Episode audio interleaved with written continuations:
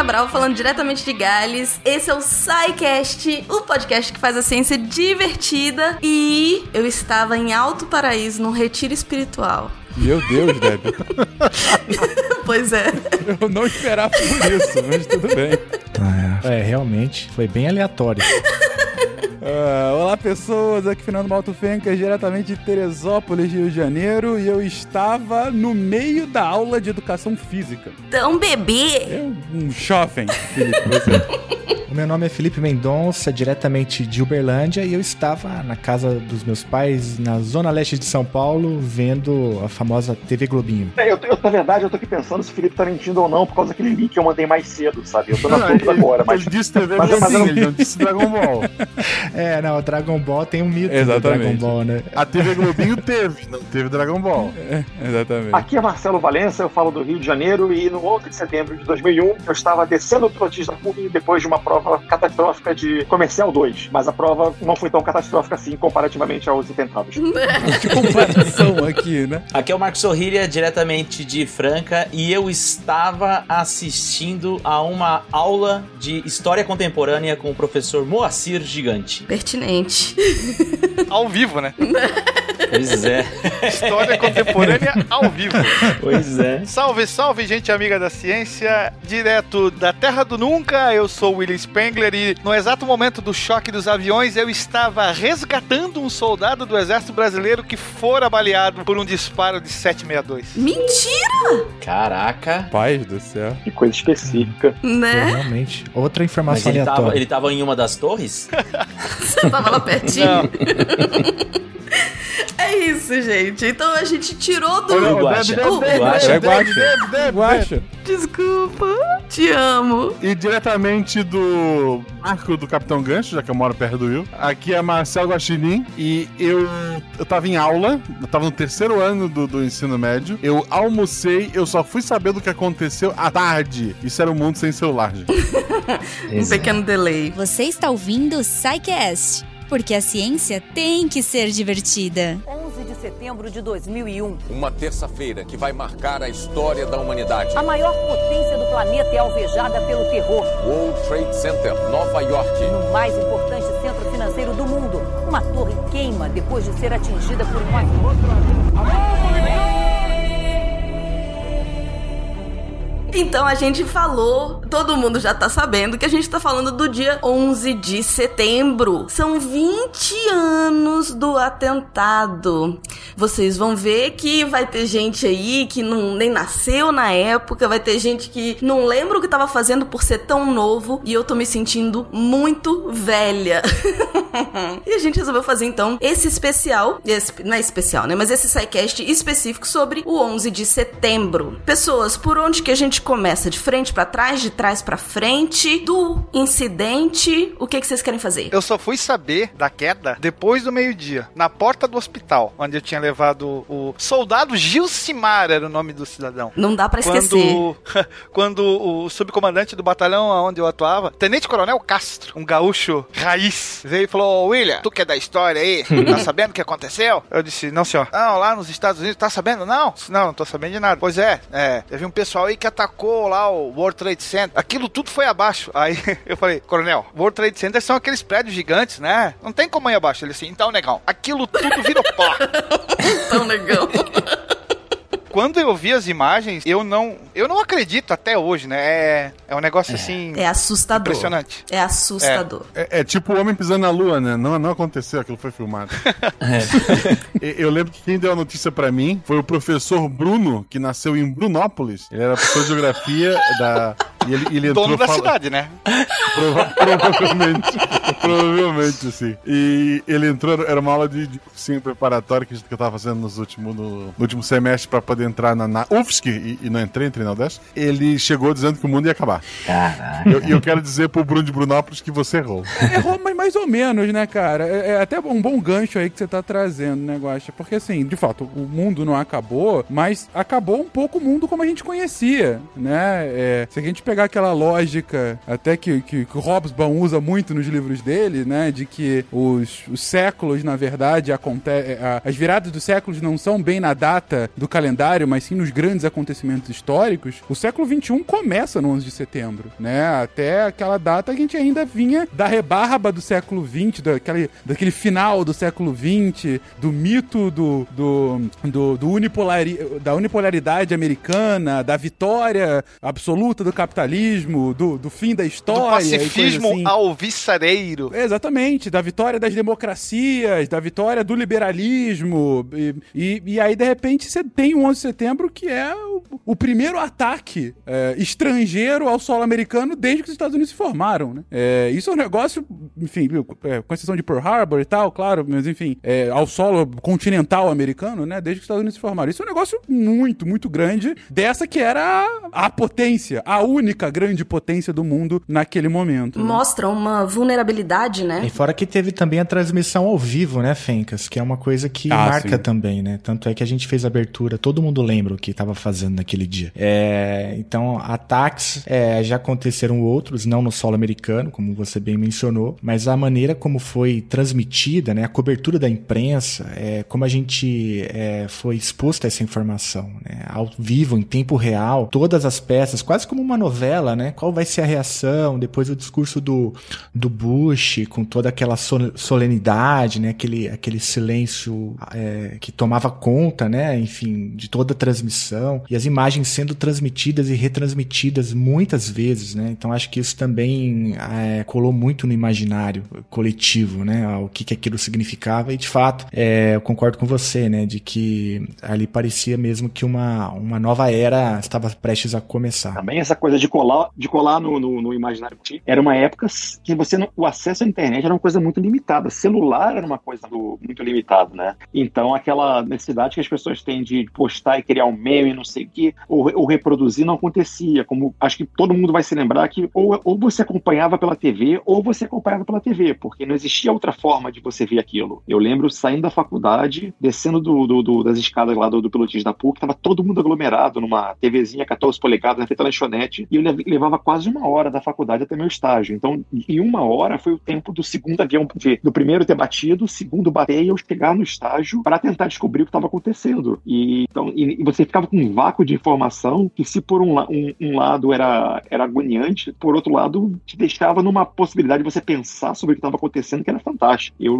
eu, uma das coisas que eu lembro muito forte nesse, nesse daí era que, a época, eu estagiava numa empresa italiana de telecomunicação e era muito gringo por lá. E eles estavam assim, eles estavam todos na frente da TV, arrumaram uma TV não sei aonde, e tava todo mundo assim. Eles não se mexiam. Tem um americano, que o cara era o cara mais metódico do mundo. Do jeito ele ficou parado o dia inteiro na frente da TV, vendo as notícias em looping, porque nós hoje, quando tem um evento desse, nós temos um, uma mídia muito descritiva, né, que só vai descrevendo o que está acontecendo e vai reproduzindo. Naquela época, então, que você a informação era, era limitada, para você chegar em algum, enfim, avançar mais, avançar em mais um dado ou apurar alguma coisa era muito demorado. E a gente ficava lá naquela agonia do plantãozinho da Globo lá do tan, tan, tan, tan, tocando. Impressionante. É, eu lembro que eu saí da aula e aí um colega, dois colegas na verdade, o, o famoso Bife e Michael, que andavam juntos, chegaram e falaram assim: Você viu o que, que aconteceu? Eu falei assim: Não é possível, né? Falou, Pô, os aviões no World Trade Center. Eu falei: Não é possível. E aí eu falei: Vou para minha casa, porque não tinha televisão na Unesp. O, o, o, o cara que tinha a, a, a cantina, ele colocava a televisão na cozinha, então você só ouvia. E aí, enquanto eu fui embora para casa a pé, eu ia parando nos bares e vendo a TV, né? Vendo o que ia acontecendo e tal. Aí eu cheguei em casa e aí tava o Carlos Nascimento, né? Ap apresentando o jornal hoje e fez uma cobertura. É, e, e, o engraçado, né? Que todos aqui já falaram da abertura de um, de um novo tempo, é essa noção de que depois da Guerra Fria você tem apenas uma potência, uma grande potência, e ao mesmo tempo ela se mostra completamente vulnerável e sem explicação. Ninguém sabia de onde veio, quem foi, o que que era aquilo, né? Assim, a gente ficou um bom tempo sem uma, sem uma explicação é, efetiva, né? Para quem eram os responsáveis, o que estava acontecendo. O que reforçou não apenas, um, um, acabou com o mito da inviolabilidade dos Estados Unidos, como o Fencas lembrou, mas tudo que a gente cresceu ouvindo falar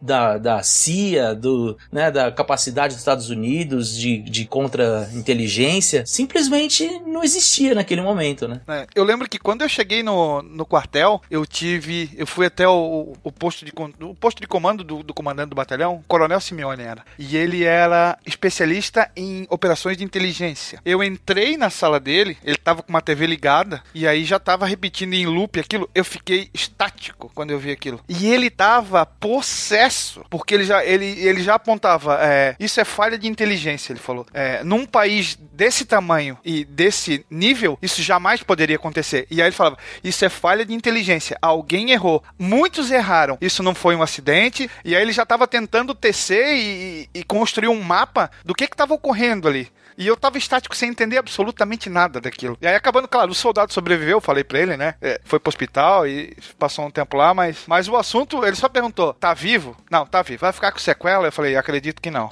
aí ele disse: não, então tá bom. E aí ele, automaticamente, ele se voltou para aquilo e tava já confabulando é, o que que teria acontecido. Pois é, eu, por acaso mesmo, porque eu não sabia que eu ia hostear ainda esse, esse episódio, é, eu, eu me deparei com um, um artigo que eu tô tentando lembrar aqui se era da BBC ou do The Guardian, de 2018, é, discutindo que essa falha de. Que essa falha de, de inteligência teria vindo da falta de representatividade, né? De, de. pela uniformidade das pessoas que faziam parte da CIA naquele momento. Porque aí eles vão detalhando a forma como o, o Osama Bin Laden se apresentava nos vídeos era de. Eles, eles pensavam, é um cara dentro de uma caverna né? Que eles não conseguiam entender a dimensão do que, que aquilo representava por, por serem, né, sua maioria, enfim, brancos, homens, enfim. E que eles não perceberam que o fato dele usar o turbante de um jeito, as palavras X que ele usava, não sei o que, ele tava como profeta, né? Ele, ele se colocava como profeta. Que se tivessem visto é, isso antes, talvez eles tivessem conseguido pensar de outra forma. Você está vendo aí agora imagens ao vivo de Nova York das chamadas Torres Gêmeas do World Trade Center, no sul da ilha de Manhattan. A informação é de que um jato comercial, não se sabe ainda se de passageiros ou de carga, se chocou com as torres. Como que a gente, uh, dentro dessa, desse caos, né? Vamos, vamos voltar um pouco no tempo para poder entender. A, a, não é só a dimensão como vocês estão trazendo aí pra gente o tempo todo, né? É uma coisa gigante, é uma coisa muito importante. O que que levou a isso, né? O que, como, como que isso cresceu até chegar no 11 de setembro? É, eu acho que uma coisa importante para a gente fazer, né, como, como um bom historiador, eu gosto de contextos, nós entendermos é, que esses ataques eles estão diretamente relacionados a um tipo de política que os Estados Unidos vai desenvolver na região, principalmente do Oriente Médio, e é uma resposta que está ligado, inclusive, à guerra do Iraque, né, de 1991, uh, mas também a própria, a próprio, o próprio reposicionamento dos, do, dos Estados Unidos após a Guerra Fria, né? Na construção de, de novos inimigos, na construção de novas, de novos, é, de novos interesses, né? Tanto econômicos quanto militares. E aí nesse ponto eu acho que, que seria interessante a gente, a gente pensar como se, como se deu a relação, né? Como, como que os Estados Unidos sai da Guerra Fria, né? Ou melhor, durante a própria Guerra Fria começa a se reposicionar e ter um olhar é, diferente é, sobre o Oriente Médio. E para isso seria interessante a gente retomar um pouco a, o que foi a guerra é, afegão-soviética, porque ali tem alguns elementos que vão ser importantes, né? Tanto com a, o surgimento do próprio Talibã, que é um dos grupos protagonistas dessa história, mas também para a organização do próprio é, do próprio Islã e do, e do árabe no imaginário norte-americano do final da década de 80, início da década década de 90. O que eu acho legal, e eu sempre comento isso nas minhas aulas, devo ter comentado com o Fernando em algum momento, mas eu sempre comento isso, é você ver justamente você pensar o imaginário popular e vocês verem como as ameaças eram construídas, especialmente nas grandes narrativas de espionagem. Eu acho que isso é muito. Isso pode parecer muito, muito, muito, para, muito a parte dessa discussão, mas ela explica muito. Se a gente for olhar, por exemplo, romance de espionagem, pega, sei lá, não vou nem entrar no Tom Clancy, pega, pega Frederico Forsyth. Década de 70, você tem os inimigos, geralmente eram soviéticos ou eram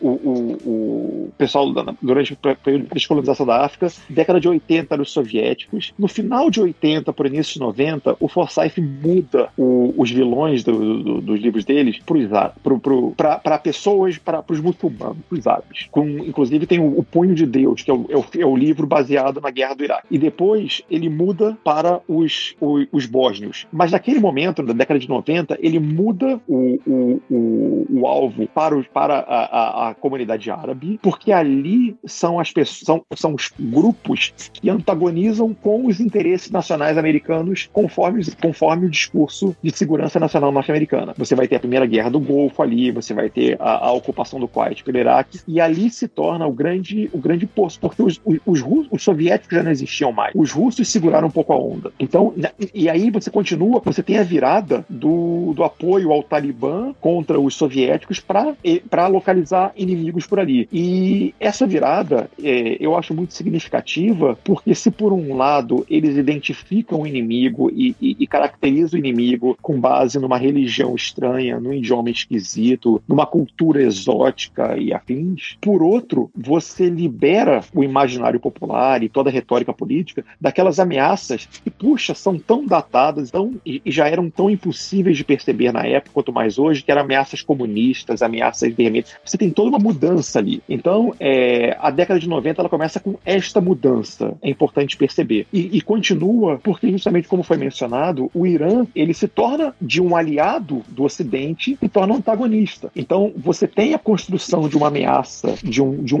de um grupo externo de origem árabe, muçulmana, sei lá.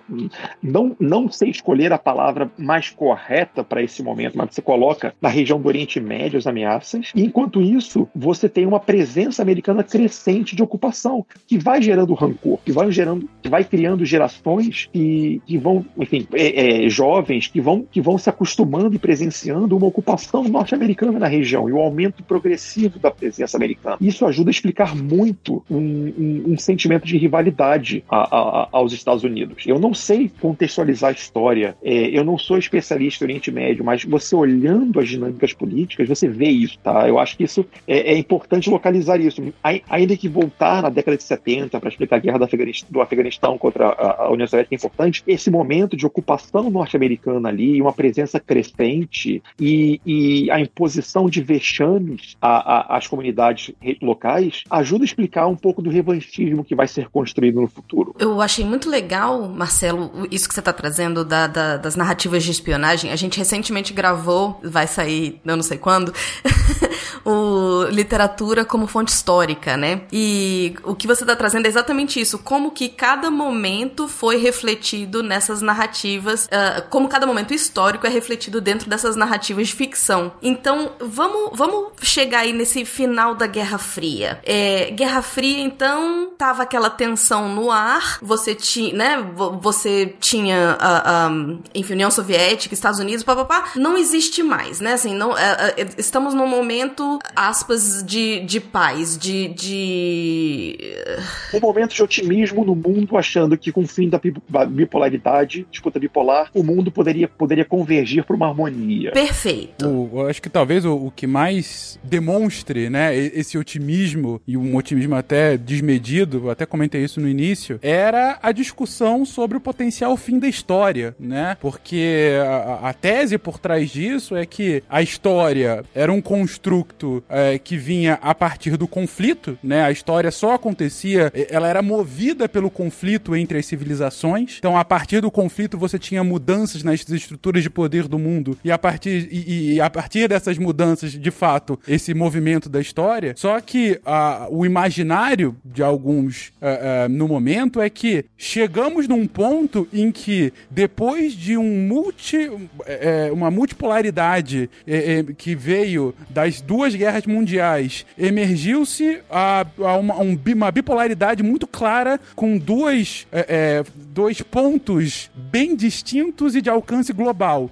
E quando um derrota o outro é, é de forma é, clara, você não teria como mais ter algum tipo de contestação dessa, de, desse predomínio, dessa pujança que é o lado vencedor dessa bipolaridade. Nesse sentido, esse novo poder unipolar é um poder que consegue garantir, é um poder que consegue garantir que não há como mais essa, esse motor da história se movimente, porque não há mais a, a possibilidade, sequer a possibilidade de que haja esse tipo de conflito. E daí a história teria seu fim. É, esse, é o, esse é o novo é, é, panorama do mundo, e esse é o momento em que, por conta disso, é, era, foi a minha fala inicial exatamente assim, que os anos 90 são os anos da consolidação dessa, desse, desse otimismo do liberalismo, do otimismo da democracia, uh, da vitória do Ocidente, uh, e aí e da, de uma potencial é, estabilização a partir daí, quase de um congelamento.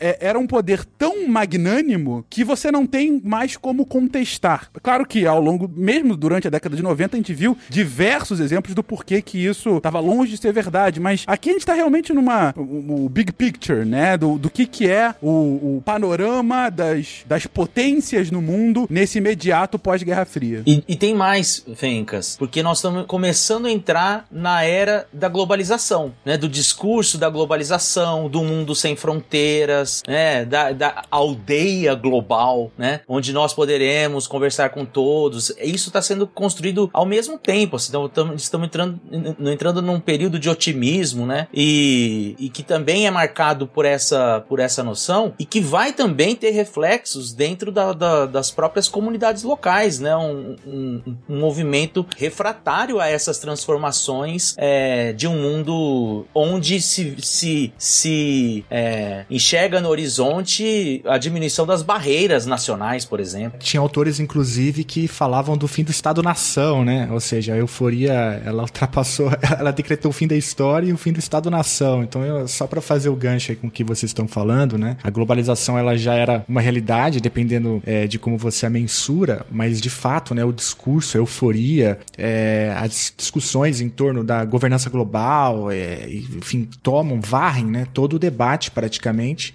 E aliado ao que o, o, o Marcelo Valença falou lá sobre as percepções de ameaça, você tem uma ruptura muito clara, como o Marcelo bem disse, né? Até a Guerra Fria, você tinha um construto muito sólido, né? Que bem ou mal orientava a política externa estadunidense, que era o, a União Soviética ou entre aspas o comunismo, né? Como um, um grande bicho-papão que deveria ser é, contido. E aí à medida que a Guerra Fria é, ela se desfaz, então abre esse momento que o Marcelo mencionou de construção de novas ameaças, né? E essa é uma discussão inclusive muito interessante porque a sociedade estadunidense sempre operou a partir da lógica de ameaças, né? É, a gente pode fazer, inclusive, uma regressão infinita aí, é, começando pelos selvagens, né? É, quando na, na, época da colonização até o comunismo na, na União da União Soviética, enfim, acaba a Guerra Fria e você tem já uma, um, a securitização de novos temas, né? Os narcotráfico como surgindo como, como uma grande ameaça, o combate às drogas e o terrorismo é, também já começa a aparecer como o, uma das principais ameaças. E aí a gente precisa lembrar dos atentados que acontecem é, nos Estados Unidos na década de 90. Né? Tem o primeiro atentado é, no World Trade Center em 93, uma explosão né, ali no subsolo do, do, do, do prédio,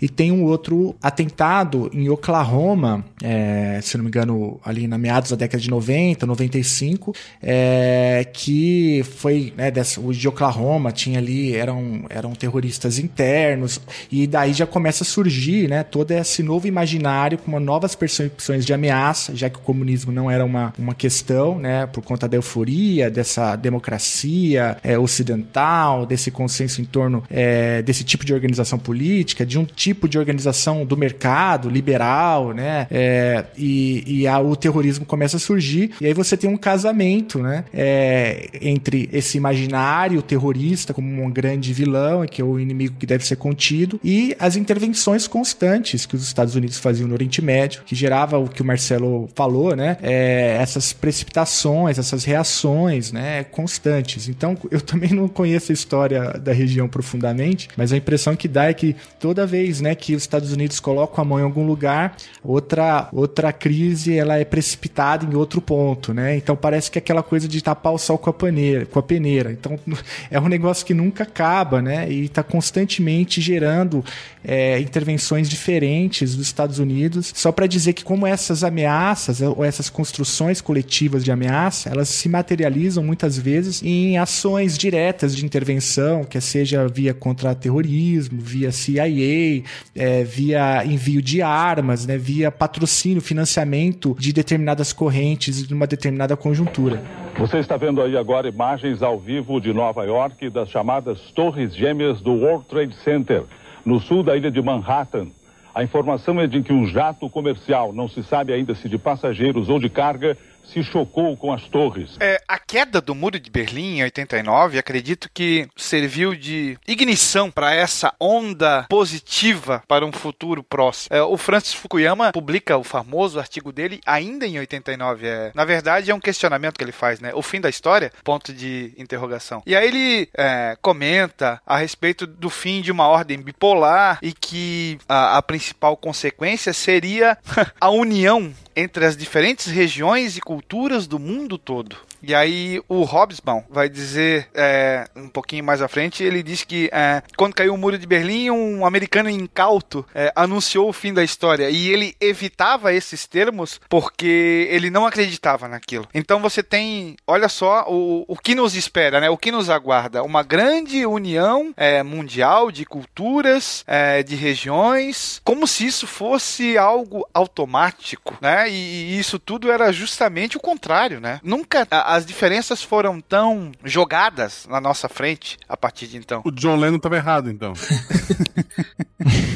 Quem sabe no futuro. Dois comentários rápidos aqui sobre as últimas intervenções. A primeira, ainda nesse, no, no mérito do que o Marcelo trouxe com relação à, à evolução do inimigo, né, a partir dessa da, da, da, de uma leitura midiática. É, um exemplo que eu, que eu, gosto de dar bem é de uma das séries que eu, que eu gosto muito, das séries que eu mais gosto de, de, ter visto, que é West Wing, que é uma série bem bacana de, sobre, enfim, o, o, o, o lado, né, do o dia a dia do poder, né, se passa de fato, né, numa presidência americana são, é, são dois, dois mandatos que acompanham assim, o presidente. Ele tem um viés bem liberal, bem claro ali, enfim, e, e até bastante é, otimista, né, com relação à política, mas não é esse o ponto. O ponto é que a série, quando começa, a série é de 99 para 2000, a, a primeira temporada, é, e o, o inimigo que se constrói na série é justamente o inimigo interno. São os grupos radicais é, nazifascistas, né? De, de hegemonia branca, contra negros e tudo mais. Que, inclusive, o final da primeira temporada, gente, spoiler de uma série de 20 anos, é um atentado ao presidente a partir de um grupo desse. É um atentado de terrorismo interno. É, e aí tem um, um, debate sobre como. É, tem uma grande discussão sobre isso. A primeira temporada tem várias discussões com relação a, a, a um pouquinho de terrorismo interno, a ascensão de grupos extremistas internos e tudo mais. Só que no meio da segunda temporada é quando acontece 11 de setembro setembro. E a partir dessa metade, principalmente a partir da terceira temporada, tem uma virada de chave incrível da série. E aí, de repente, ela começa a ser o, o grande.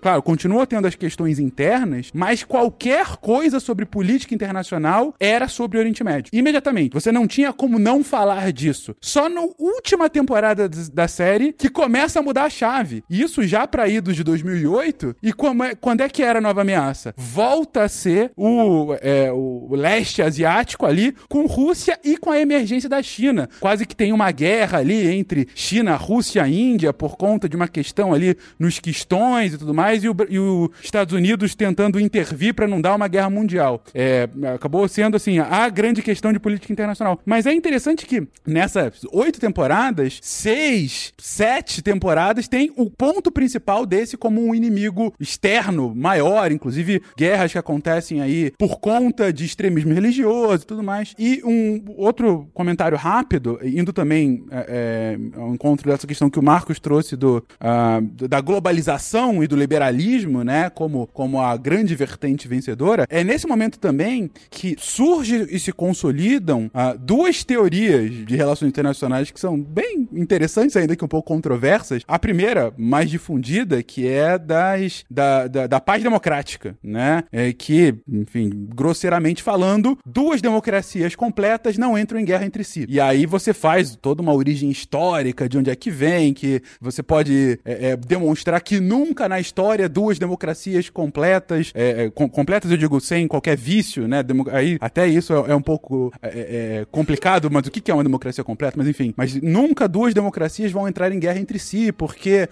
ambas têm a população atrás não querendo a guerra contra essa belicosidade e tudo mais. O que pode acontecer é uma democracia entrar em, em guerra com uma autocracia, coisa assim. E aí e, e essa teoria vem e se consolida, né? Mais ou menos nesse período, né, de consolidação da democracia. E a segunda, menos conhecida, mais é mais para realmente mais uma vertente é, é, econômica que vai para relações internacionais é, é, do, do Friedman, que é a teoria dos arcos dourados, né? É, que diz que nenhum país que tem uma sede do McDonald's vai entrar em guerra com outro país que tem a sede do McDonald's. Porque qual era a lógica dele? As potências econômicas, as, as multinacionais que estão e se consolidam num país não vão deixar que esse país entre em guerra com outro país em que elas também estão, porque elas perdem com isso. E elas vão utilizar a sua influência para evitar qualquer tipo de guerra, né?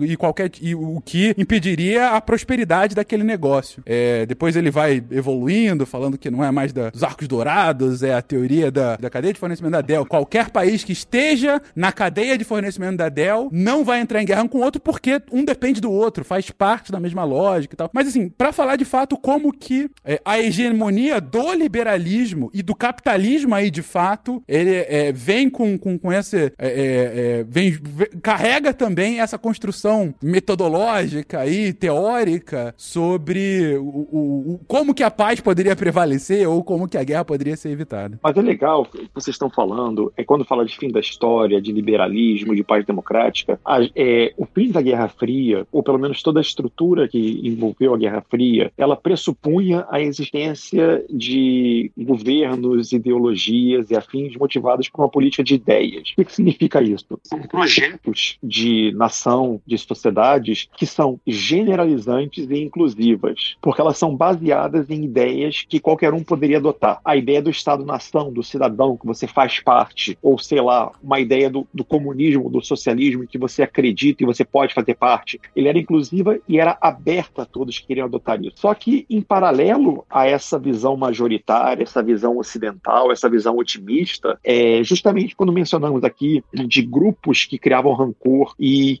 buscavam preservar suas características locais diante desse processo de globalização, é, esses grupos eles não pensavam em termos de políticas de ideias, eles pensavam em termos de políticas de identidade. E o que, que significa isso? É, a identidade, eles caracterizavam em oposição a outros fenômenos. E até para garantir as suas peculiaridades, sua cultura, seus costumes, sua, sua regionalidade, eles faz, é, a lógica deles não era inclusiva e generalizante, era uma lógica exclusiva e excludente. Significa, significando que, se por um lado, numa lógica de política de ideias, você poderia ser um cidadão norte-americano que acreditava no socialismo e, portanto, você podia compartilhar esses dois chapéus, no caso da política de identidades, você é uma coisa ou é outra. Eu sou isso porque eu não sou aquilo. E é uma forma de você arraigar seus valores, ou arraigar sua presença é, e, e, controlar assim. Você se define a partir da presença do outro, da, da, da, do sentimento de exclusão pelo outro. E essas comunidades, seja nos Balcãs, seja no Oriente Médio, seja é, é, em outras regiões que estavam sob conflito ou ocupação, era a maneira que eles viam para garantir uma, um projeto de sociedade diferente do projeto liberal é, do Estado-nação.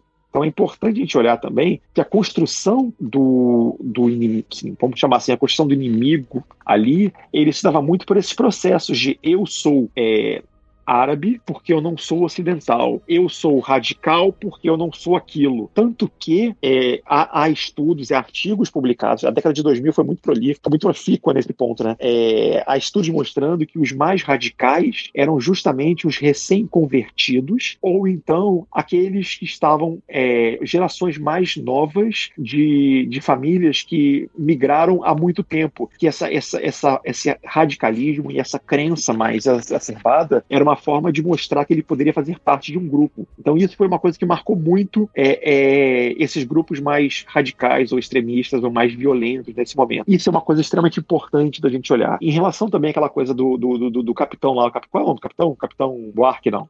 Ah, o Coronel Simeone.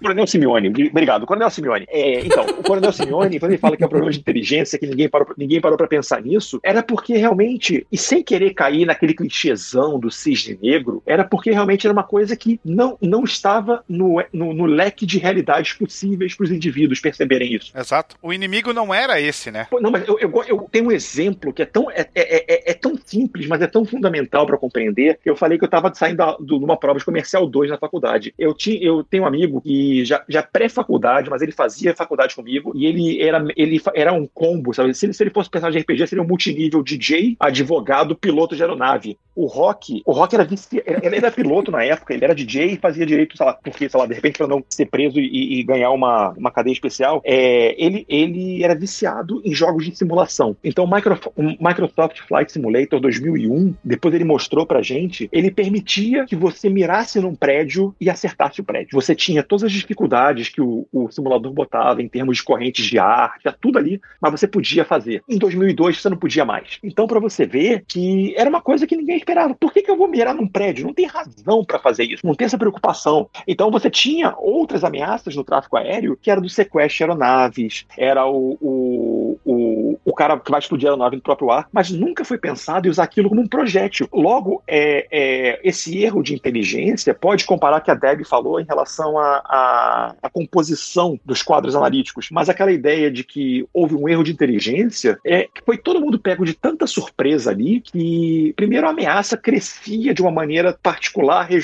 e a gente não se, e os americanos não se viam como, ameaça, como ameaçados. Eles sabiam que fora eles eram alvo, dentro eles não eram. Você tinha todo um, um, um cenário que era que o, jogar aviões pré, em prédios públicos não fazia sentido, não fazia o menor sentido. E tinha uma questão de soberba também, né, Marcelo? Porque eles não iam imaginar nunca que alguém teria. Eu não quero falar culhões porque isso é muito específico do macho, mas assim, que alguém não teria essa coragem de, de enfrentar Audácia. ele. Audácia. Muito obrigado, mestre Will.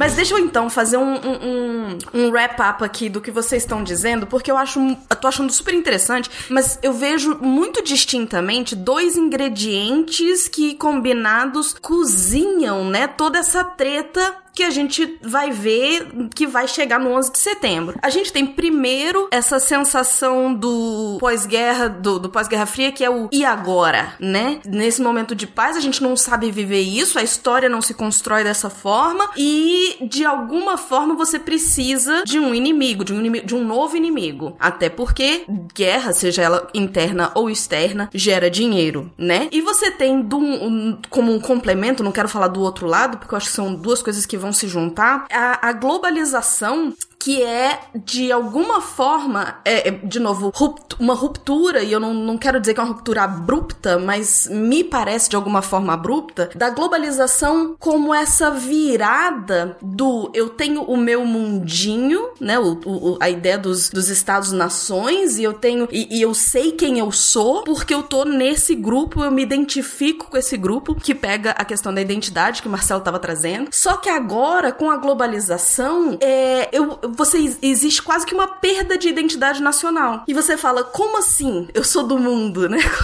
Eu, eu preciso me, me identificar de novo, eu preciso buscar essa identidade. E a questão da identidade é sempre nessa comparação com o outro. Eu sou o que eu não sou, né? E aí você passa a ter esse, por esse medo do desconhecido, eu diria, esse medo do que me espera fora desse meu mundinho, você passa a ter é, é, essa busca por esses outros não, não você que podem virar possíveis inimigos, que é uma coisa que você tá buscando de alguma forma. E aí você tem os inimigos internos e você tem a, a toda a ideia do terrorismo. E com isso, eu imagino, posso estar tá falando besteira agora e aí é o que eu quero que vocês me corrijam, você começa a ter essas intervenções dos Estados Unidos em vários pedaços do mundo que vão, é, de alguma maneira, manter esse outro nesse lugar. É como se você conseguisse fazer uma, uma separação clara de, de, de poder mesmo. Olha, eu que mando e é isso aqui que vai acontecer. É isso, é dentro dessas, dessas ideias, é, eu posso falar que a Guerra do Golfo foi uma dessas situações? Deb, eu acho que é complicado. Assim, vamos lá, é rapidinho, porque também é, eu acho que isso dá muito papo. Quando a gente, se a gente volta, assim, tentar nunca voltar demais, mas vamos voltar à Guerra do Golfo. Quando você tem o final da Guerra Fria, a preocupação norte-americana de ocupar espaços políticos para não deixar a União Soviética ocupar, ela começa a se esvaziar, tá? Então, a, a, a década de 90, ela mostra, por isso esse otimismo, porque você acha que não vai ter mais conflito, que não vai ter mais atenção acontecendo. Então, os Estados Unidos, eles deixam de ser uma presença constante, presente, e eles começam a operar em, áreas mais estratégicas. Tanto que a década de 90, ela, ela, tem, ela foi marcada por diversos conflitos em regiões que deixaram de ser é, focos. Tipo, a, a, a região, o, a costa ocidental africana, os Balcãs, eles eram áreas, são áreas historicamente turbulentas, mas que é, os conflitos é, domésticos voltaram a acontecer porque as grandes potências não estavam lá silenciando. Só que a Guerra do Golfo, ela, ela, ela, ela mostrou, a Primeira Guerra, que havia um interesse maior do que o interesse nacional norte-americano. Você tinha interesses de empresas privadas, interesses de grupos políticos com o controle do petróleo por ali. E, ele, então a geopolítica do petróleo te explica muito. Mas se você assim, e aí eu vou falar de maneira extremamente responsável, porque eu nunca esperaria uma pergunta dessa, então eu estou sendo muito leviano no que eu vou falar. A década de 90, é, a partir da Somália, você tem uma saída dos Estados Unidos desse, dessa preocupação em ocupar espaço. Você tem uma delegação para a comunidade internacional. E os Estados Unidos ele se preocupa com lugares muito específicos. Se preocupa com o Oriente Médio, por conta do Irã, por causa de Israel. Ele se preocupa com o Sudeste Asiático, por causa do Japão e da China. Ele vai ocupando espaço. Ele, ele, tem, uma, ele tem uma saída grande da Europa. Então eu acho que, é, é, mas, mas ainda assim, apesar dessa saída, os Estados Unidos continuam sendo o grande, o grande inimigo por conta da história. A, a é, eu, eu, eu, gosto, eu gosto de falar que pode ser verdade, mas pode não ser verdade. Mas se as pessoas acham que é verdade, vira verdade. Então, a, a, a imagem de ocupação norte-americana, o imperialismo norte-americano, ele continua muito visível nesses povos que eram marginalizados, eram oprimidos, eram escanteados. Então, por mais que a gente tente sair, eles continuam sendo grandes inimigos. Então, isso, isso é importante a gente colocar aqui. Eu vou fazer um sobrevoo na década de 80 para entregar o, a guerra do, do Iraque, né? A guerra do Golfo. É o seguinte, pegando, fazendo um exercício, quem faz é o Douglas Kellner. O Douglas Kellner é um cara que estuda cultura da mídia. E aí ele, ele faz o seguinte exercício: se você olhar ali no começo da década de 80, os Estados Unidos ainda vive a síndrome do Vietnã. Então ele assim, ele ele ele, ele se sente culpado por, pelo poder que ele tem. Então é essa questão de desse poderio, ele é, ele é visto como uma culpa, né? E aí ele vai falar assim, então isso tá lá no pegando a filmografia da década de 80, né? Isso tá no Rambo 1. É o, é o soldado machucado, que a sociedade o culpa por todos os seus problemas e tudo mais. Quando chega o Reagan, Reagan vai falar assim: não, a gente não tem culpa de nada. A gente não só é grande, como a gente tem capacidade de acabar com a União Soviética. E aí, depois de 10 anos de dos Estados Unidos fora da. É, é, num, num, papel mais diplomático, assim, né? Que chama de período da detente, é, você tem uma volta dos Estados Unidos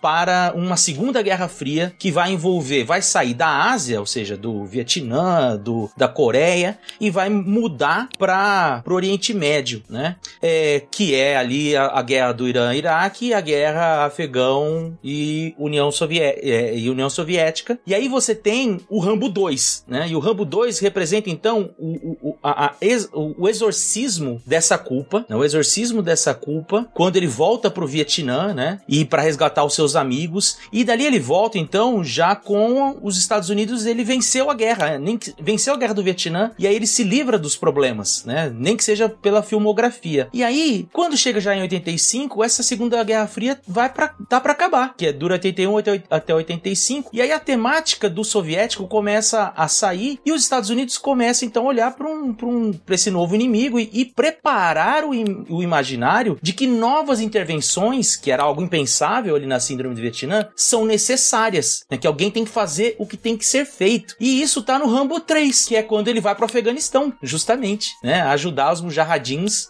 contra os soviéticos. E ao mesmo tempo, a soviética, a União Soviética já começa a se tornar um algo de escanteio. Tem até um filme que é bem isso, que é o, Jim, é, é o Jim Belushi e o Arnold Schwarzenegger, que são dois agentes, um da CIA, o outro do, do Kremlin, não sei qual exatamente. Inferno Vermelho. Que eles vão colaborar, eles vão participar juntos de uma operação. Então, assim, já apontando pro fim dessa realidade. E aí, então, quando chega ali ao final das guerras do Irã, do Iraque, do Afeganistão e, e União Soviética, uh, que o, o, o Saddam vai começar com uma política de invasão aos vizinhos, já tá prontinho, né? Vou usar uma palavra que coach gosta. O mindset do americano para invadir já tá pronto. E isso, com isso o Saddam não contava. E aí isso se junta ao que o Marcelo falou, porque a base de apoio do Bush pai é, o, é são os texanos, né? Essa, essa galera neocon do Sunbelt, da, da empresa da, da indústria armamentis, de, de armamentos e, a empre, e as empresas de petróleo, né? Então, quando eles e, e, e eles vão e invadem o Iraque e resolve tudo muito rápido, e aí, o,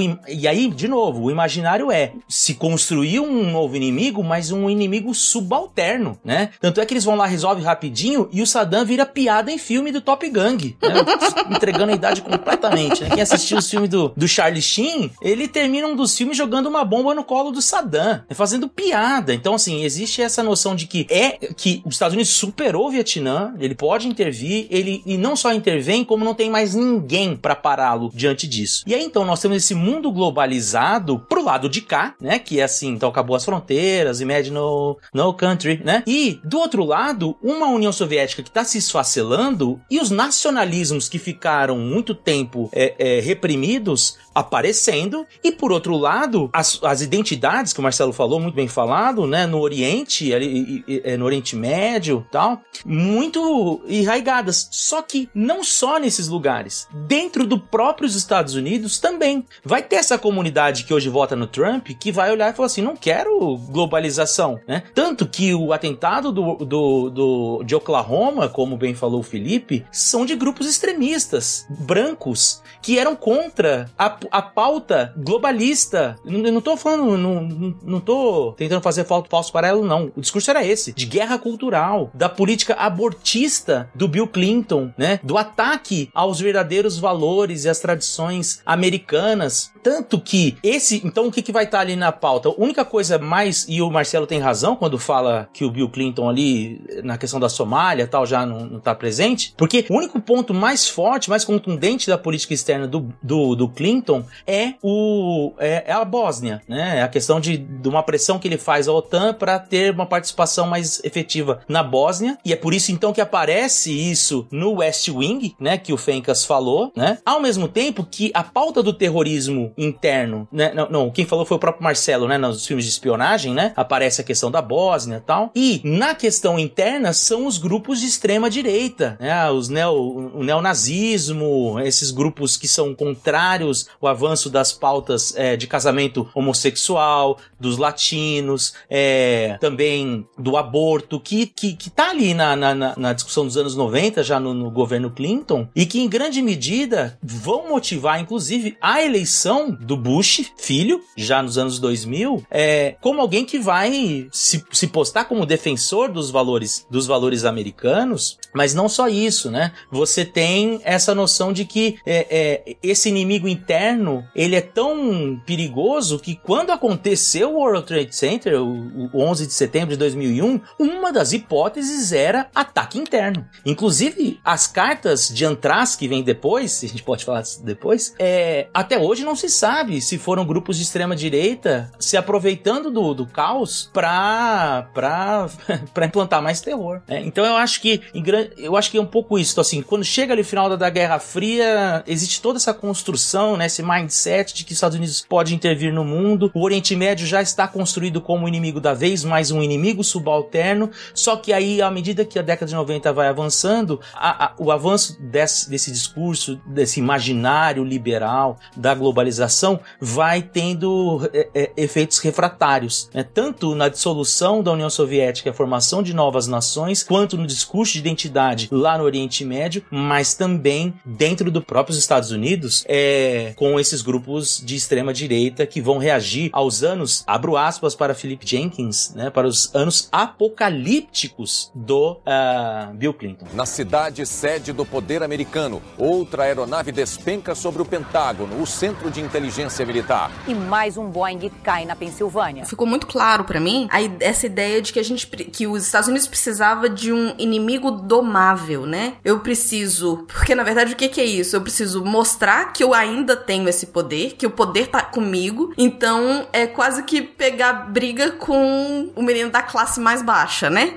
da, da, da, classe anterior. Uh, mas é, mais interessante, que eu acho que explode um pouco a cabeça, a minha cabeça, e aí eu não sei se, enfim, cabe agora, é porque eu quero chegar no, no 11 de setembro finalmente, que é como que é, é impressionante essa coisa cíclica da história, né? É, do, desses, desses movimentos de extrema direita que eram vistos como um inimigo interno que precisava ser controlado, como esses grupos hoje ganharam uma voz imensa e estão aí é, é, quase. É, eles não são vistos hoje como ameaça, eu acho, sabe? Assim, eles estão ganhando tanta voz que tá abafando, né, o, o, o resto do mundo. Mas enfim, então eu acho que isso não cabe. Eu falei, mas não, não, não me ignora. Fizemos então a trajetória até os anos 2000, que eu acho que tá ótima. Mas aí então vamos chegar no ataque. Como que aconteceu? Por que que aconteceu? Como é que foi? Eu acho que o, o ataque em si, de tudo isso aqui, é o mais conhecido, né? Talvez o, o, o ataque principal, o mais midiático, o que mais choca, sem dúvida, é, é quando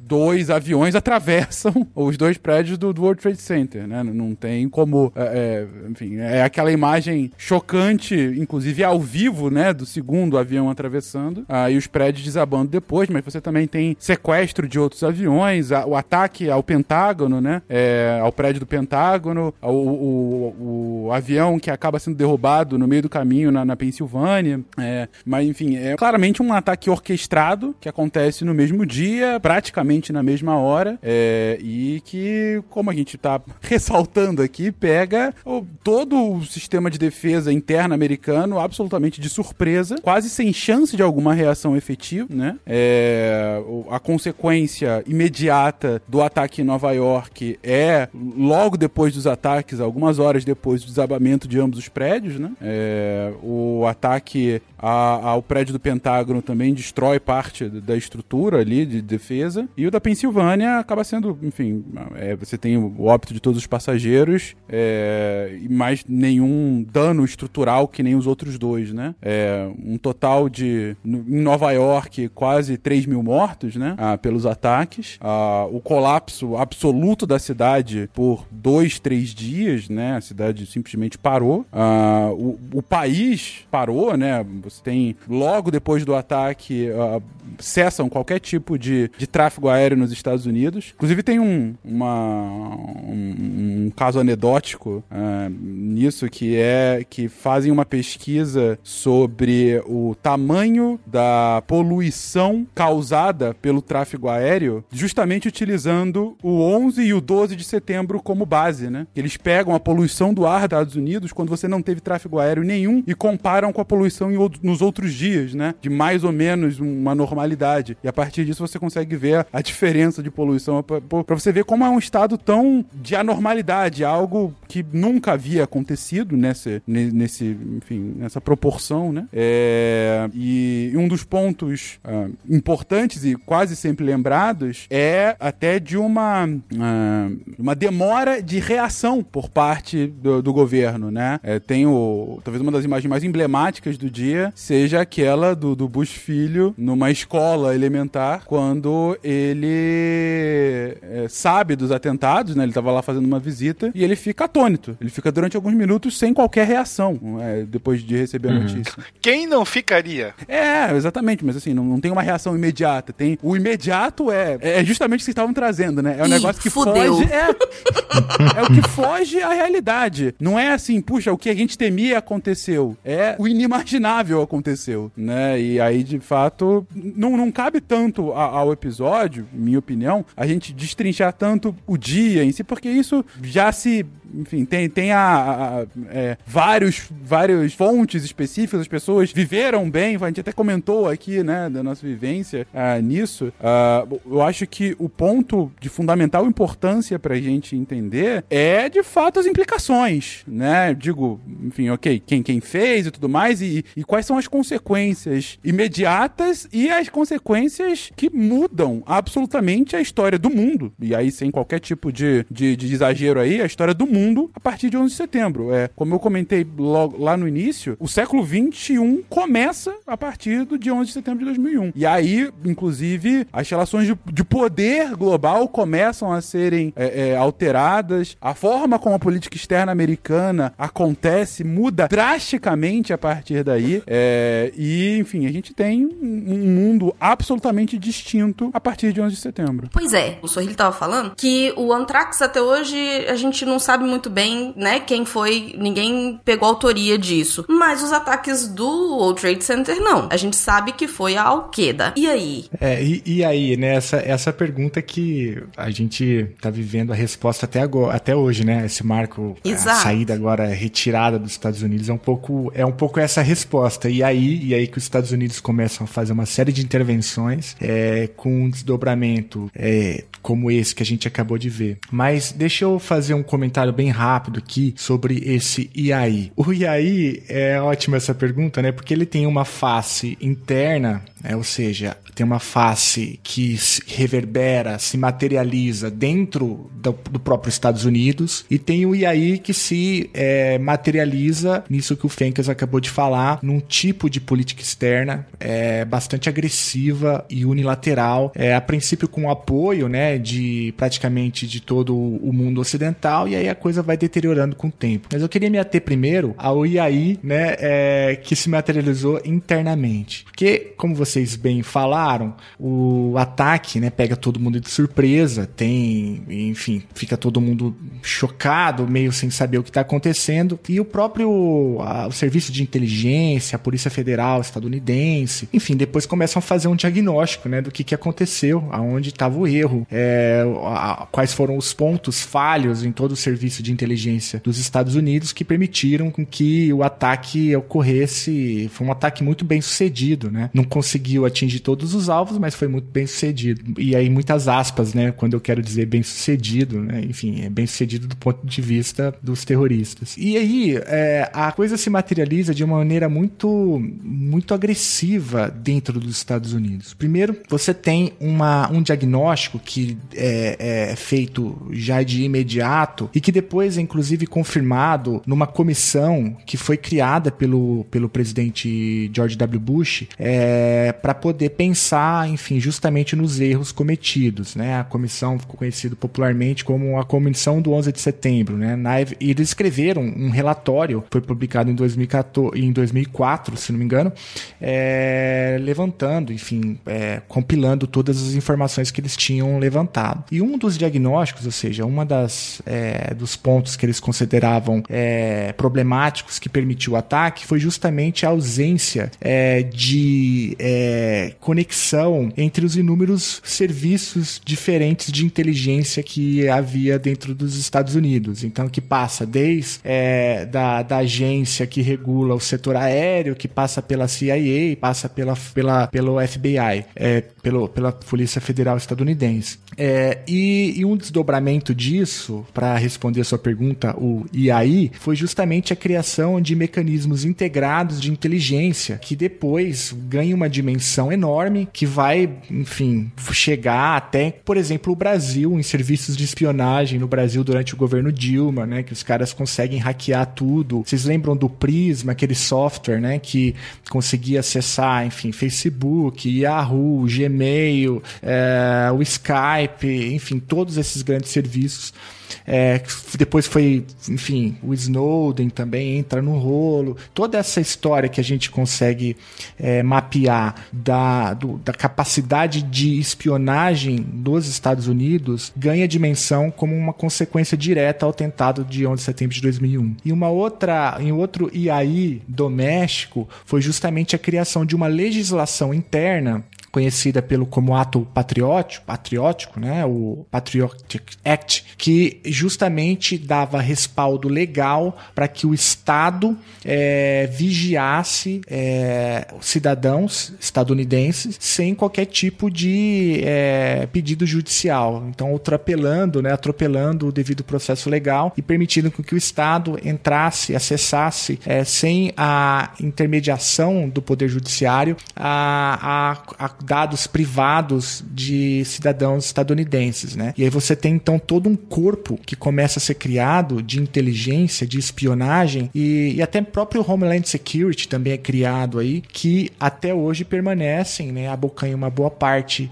da, do orçamento estadunidense e que tem desdobramentos até hoje também na política externa estadunidense, não só nas intervenções que fazem no Oriente Médio, mas inclusive na relação com outros países como o Brasil, que eu mencionei que foi vítima e é constantemente né, vítima é, de é, espionagem estadunidense. O problema da Dilma lá não foi que a gente não sabia que o Brasil é vítima de espionagem, o problema foi que vazou, né? Porque mais ou menos todo mundo sabe, mas o problema foi que vazou e também é, é essa é uma questão importante do IAI interno para poder fazer também uma, um resgate de elementos que os colegas colocaram antes. Na cidade sede do poder americano, outra aeronave despenca sobre o Pentágono, o centro de inteligência militar. E mais um Boeing cai na Pensilvânia. Deb, tem outro IAI também na história. E acho que o IAI que responde ao seu a, a, a sua colocação sobre movimentos conservadores. Como o Felipe colocou, é, talvez uma das principais consequências de curto prazo foram a tomada de medidas extremamente rígidas de controle, de vigilância e de monitoramento da população, tanto no plano doméstico quanto no plano internacional. É,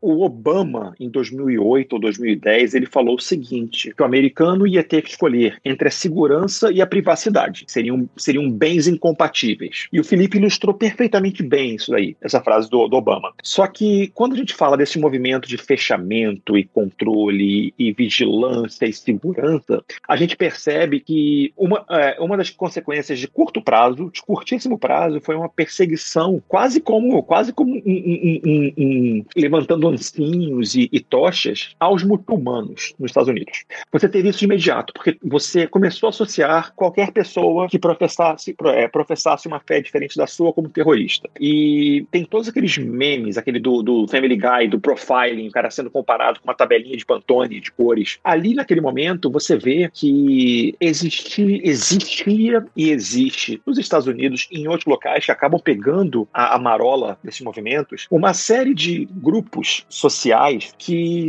acreditam que, que diante da ascensão, da inclusão, da entrada de novos grupos de estrangeiros culturalmente diferentes, eles passaram a perder os direitos de que eles eram, a eles eram garantidos quase por, por Deus. Então esses movimentos de mais conservadores, mais extremistas de, de direita, eles olharam como sendo perfeito a, a, perseguição de determinados setores como a forma deles entrarem novamente no setor econômico, social, político, que a eles era, era de direito. Então, quando você coloca o, o, o, esses grupos e questiona, você vê que, muito, que eles têm um poder político, um lobby muito forte. E nos Estados Unidos, isso reverbera o tempo todo. Essa semana que a gente está gravando, foi aprovada aquela lei do aborto no, no Texas, que é absurda, que é absurda, mas isso reflete grupos que o, o Texas já é um, um estado conservador por natureza, mas tornou-se mais ainda. E você, e você, o Felipe é o especialista dos Estados Unidos aqui. Então, mas ele, ele, vocês podem ver que efeito imediato foi também um, um crescimento do, dos esforços do Partido Republicano de limitar o acesso ao voto de latinos, de negros, de, de, de, de naturalizados. Então você começa, você começa a ter um movimento ali quase como de, de, de limpeza do país. Uma, uma tentativa de você jogar para fora da, da, da, vida social, política, econômica de grupos que não sejam os americanos, ou aqueles que sejam entendidos como americanos de verdade. E que se estende até hoje isso aí. É uma consequência. Isso aí,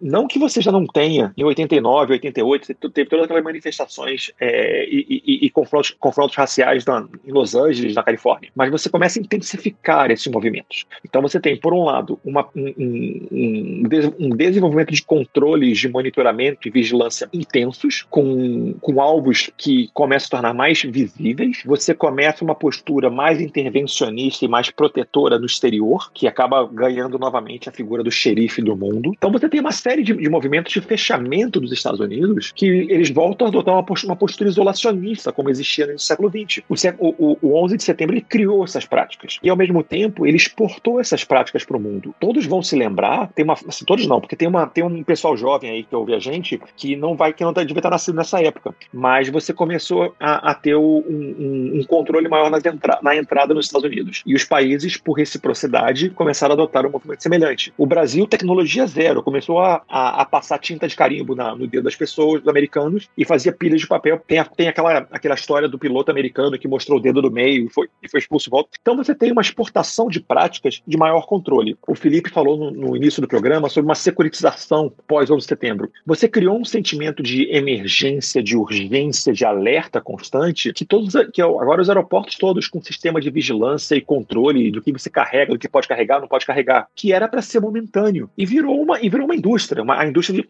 de bagagens de viagem hoje funciona com base em maneiras de você burlar ou passar mais rápido checkpoints. Você tem é, é, companhias de, de, de, de, cosméticos vendendo caixinhas pequenininhas, são coisas que, que eram temporárias passaram a fazer parte da nossa vida. Então a gente, a gente passou a ter um nível de repressão e de naturalização dessa repressão cada vez maior. Então o 11 de setembro, além do, do, do, do impacto que teve na, na, nas relações internacionais, ele gerou um impacto, um micro-impacto, eu gosto da expressão do little security nothing, sabe? Aquelas coisas, aquelas porrinha nenhuma de segurança que a gente se condiciona e acabam afetando a nossa vida o dia inteiro. Então você teve a questão de, de longo prazo, que foi a ocupação norte-americana no Afeganistão, você teve questão, a, a intensificação do, das ações no Iraque, no Oriente Médio, você teve o aumento da militarização em diferentes pontos, mas no nível menor, no micronível, no nível que a gente habita, a gente começou a, a ser bombardeado e naturalizado e legitimar práticas que em outro momento a gente não aceitaria, de controle, de vigilância, de, de enfim, de contato com, com o outro. Eu acho que isso, isso é um fator importante que muitas análises passam batidas, porque elas vão olhar, olha só o Afeganistão, mas olha, olha esse modelo que no curto e médio prazo iam ser provisórios e se tornaram 20 anos depois eternos. Eu acho que é, é uma coisa bacana da gente olhar também e refletir sobre isso. Ô Marcelo, só para dialogar um pouco com você,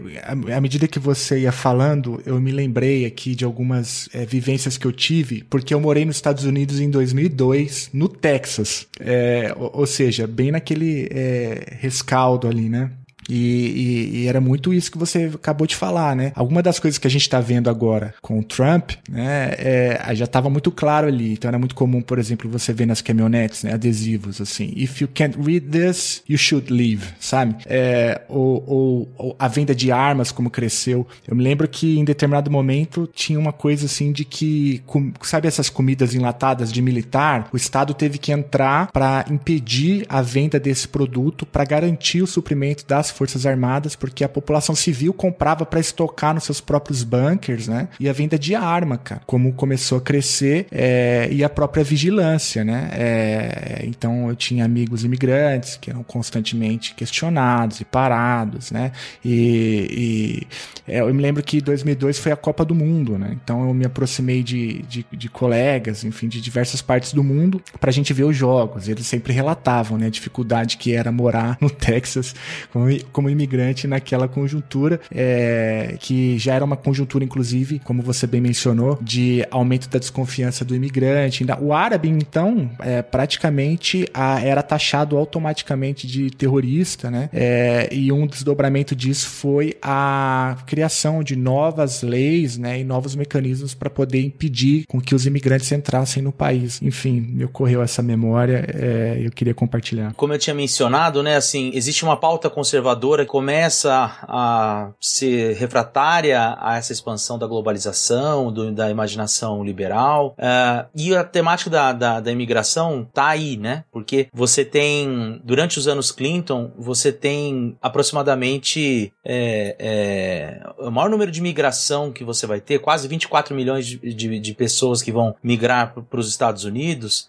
e aí metade desse número é de, são de latinos, né? E, e, e, são de latinos que têm formação superior. E eles vão acabar, como o Marcelo mencionou, né? Interferindo nessa coisa é, do emprego tal. Então, essa é uma pauta que o Bush vai organizar, mas então quando acontece o 11 de setembro, é a chance de ouro para colocar essa pauta em dia. Então, assim, como o Felipe e o Marcelo falaram, existe o ato patriótico que ele vai recrudescer as leis de segurança nacional, criar novas leis de fiscalização da vida das pessoas. Então, qualquer pessoa que tivesse é, é, suspeita de ter ligação com o Oriente Médio era sem mandado levado para depor ou fazer qualquer coisa do tipo, né? Assim, de, como parte da investigação. Foram 5 mil pessoas levadas a isso e 1.200 pessoas ficaram presas sem ter mand é, mandados contra elas, né? Assim, sem nenhuma acusação formal contra elas. E ficaram presas por um bom tempo. Você tem a criação da, da, da prisão de Guantánamo, e aí a, você tem 700 presos ligados, teoricamente ligados a movimentos de é, terroristas e tudo mais. Então, assim, no plano interno, você tem todo essa, esse recrudescimento. No entanto, uma outra pauta que o, o, o Bush se elegeu era justamente uma, o fim dos, das nation buildings, o fim do, da intervenção norte-americana, que com o, o 11 de setembro, ele é levado a reverter essa política, né? Então, quando você tem um evento que todos nós já falamos, já falamos do impacto interno, por outro lado, no, no mesmo dia que acontece, ele vai para a televisão, ainda sem saber quem foi o responsável pelo 11 de setembro, e conclama o mundo a revidar junto com ele. Né? Então, ele chama o mundo para revidar contra, junto com ele, e uh, ao mesmo tempo já está circulando, né, principalmente na imprensa e na população em geral, na opinião pública de maneira mais ampla, a ideia de que foram terroristas islâmicos. Então você tem essas perseguições aos grupos islâmicos, né, como, como o Marcelo falou, mas ao mesmo tempo você tem então, quando se confirma que é, é, é o grupo é o, o, o Al-Qaeda e que a Al-Qaeda está no Afeganistão e o Bush fala, nós vamos invadir, ou você está com a gente, ou você não, ou você está contra a gente, é, é todos os países do mundo é, é, que, que tem né, certa, certo poder para opinar sobre o assunto, vai dar suporte aos Estados Unidos. Então, o Conselho de Segurança da ONU vai ser favorável à intervenção junto ao Afeganistão, porque é lá onde está a Al-Qaeda, é, sob guarida do Talibã. Uh, e ao mesmo tempo, é, é, isso é uma coisa muito importante porque esse, esse fazer vingança a qualquer custo custou caro aos Estados Unidos, porque ele teve que barganhar com a China, que estava ali já deixando uma posição de aliado, de parceiro dos Estados Unidos para uma, uma, uma posição de concorrente dos Estados Unidos, que tinha acabado de ingressar na OMC, e a Rússia, que tinha deixado de ser um aliado por conta da derrota do grupo do Boris Yeltsin e da chegada do amigo do Will, né, o Vladimir Putin, à, à, à presidência da Rússia. Então, esses dois grupos também souberam jogar com essa, com essa, essa sede de vingança dos Estados Unidos e tirar proveitos disso para esse desenho. Então, assim, muito do avanço da China pelo mundo em termos de comércio e produção tem a ver com esse momento, né? É, esse é, foi extremamente oportuno para o Putin. Ele ganha força porque ele promete para os Estados Unidos entrada em lugares onde ele tinha parceiros, né, para facilitar esse, esse avanço sobre é, a, o Afeganistão, e isso dá para ele também muito poder de barganha, mas ao mesmo tempo, e aí falando, fechando aqui minha, minha intervenção para casar com, com o que o Marcelo falou, todo mundo gostou dessa história porque todo mundo, em uma medida ou outra, esses países, né, esses grandes, essas grandes potências, puderam recrudescer o sistema de controle social dentro dos seus países. Né? Então, assim, apoiar os Estados Unidos era bom em várias medidas. Você ficava bem na fita com a maior potência do mundo, você conseguia barganhas é, é, comerciais, econômicas e, e, diplomáticas para os seus países. O próprio Brasil vai lucrar com isso, né? Na, numa política sul-sul é, de diplomacia. E você também ganhava carta branca para reprimir a sua própria população sem que, sem que é, é, é, os Estados Unidos pudessem falar alguma coisa contra. E é nesse contexto, então, que aí se aprova a invasão ao Afeganistão, ainda em outubro de 2001, para se caçar o, o Bin Laden, é, derrotar o Talibã e tentar construir ali uma nação minimamente organizada. Não, não, não, não. O, o, o, a gente ouviu do Biden algumas semanas atrás que a missão nunca foi de reconstruir o Estado. Era só para destruir o Talibã e pegar o, o, o, Bin Laden. Palavras do atual presidente dos Estados Unidos. Era turismo, gente. Eles foram lá conhecer o lugar só.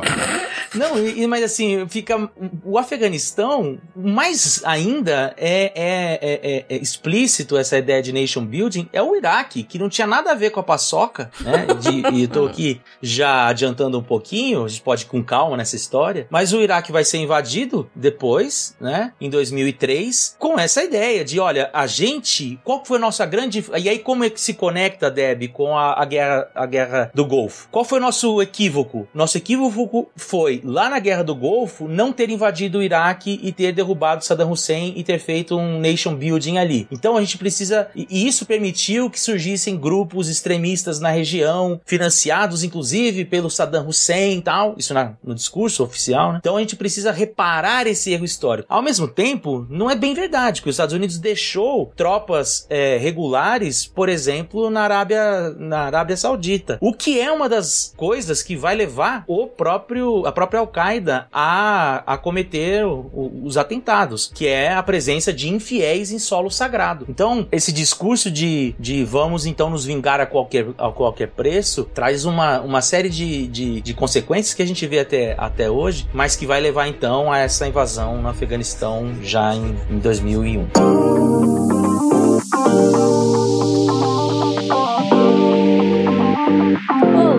Pessoas, eu sou a Jujuba passando aqui rapidinho para falar um pouquinho com vocês do nosso momento Cambly. Cara, hoje eu tô super emotiva. Eu fiquei muito, muito tocada com a minha aula de hoje, com o meu papo que eu tive com a Priscila. É... E a gente conversa um pouquinho mais dele daqui a pouco.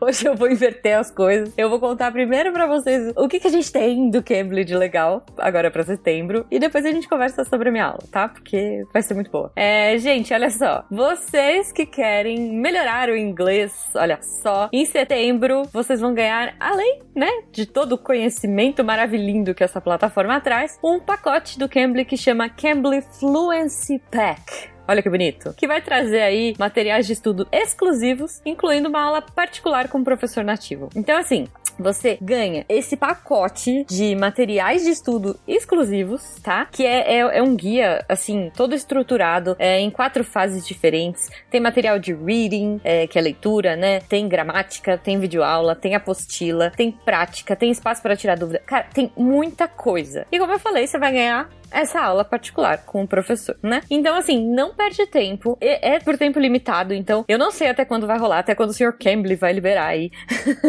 esse Fluency Pack. Mas se você quiser ficar fluente no inglês, corre lá, se inscreve. Gente, é muito fácil. É só você correr lá se você quiser ficar fluente com o Fluency Pack.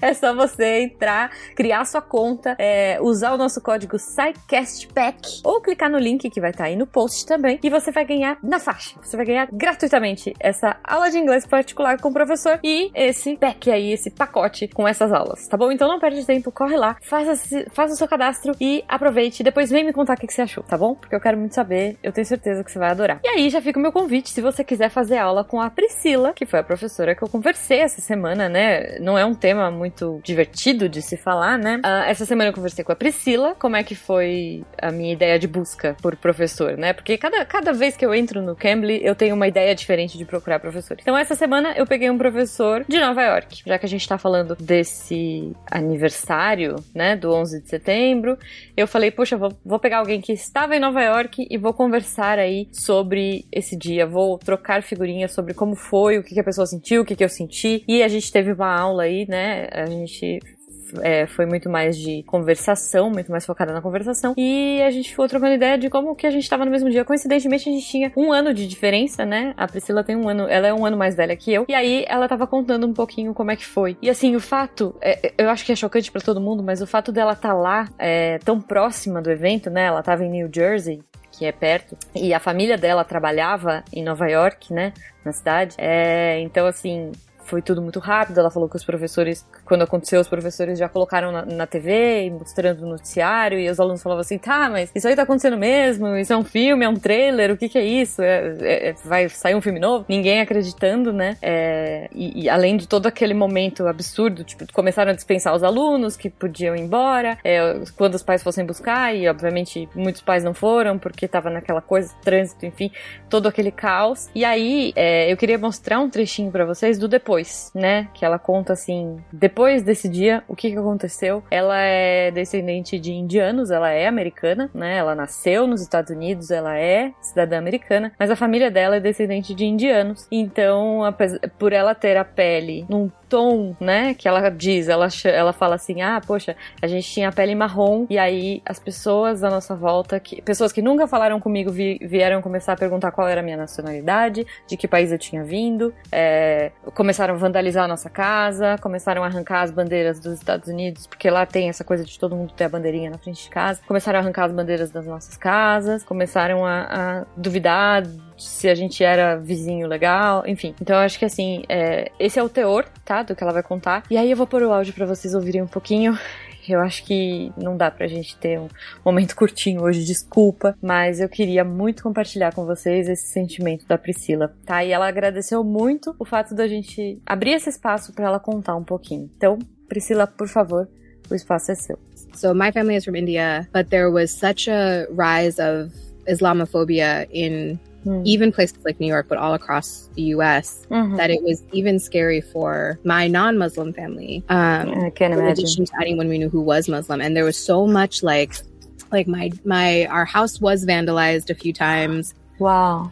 Um, by just people who knew that, you know, brown people lived there and people I'd never talked to at school were coming up to me asking me, where, where are you from? Where exactly are you from? Um, and my, everyone had to put, every, it was, everyone was putting flags all over everything, bumper uh-huh. stickers, hanging them on your car, hanging them outside your house. And people would, um, would tear them off of our cars. Um, not just ours, everybody's like just some kids would walk by and tear the bumper stickers or tear the flags off. Uh-huh. And every time it happened, my father would get so scared scared because uh. to him, that was like a little bit of protection for me.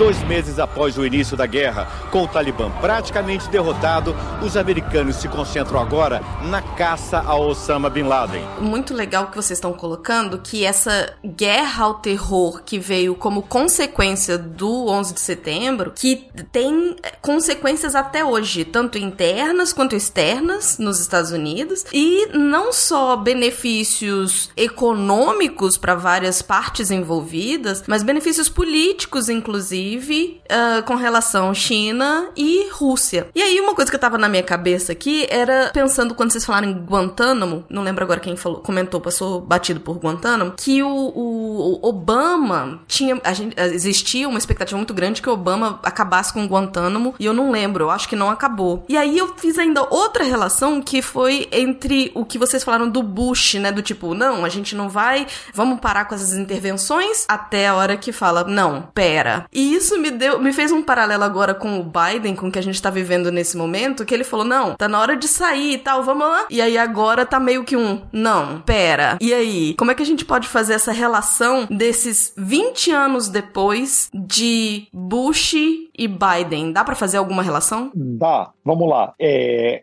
tem em 2004, o, quando falou do nation building no Iraque, o Iraque é um ponto.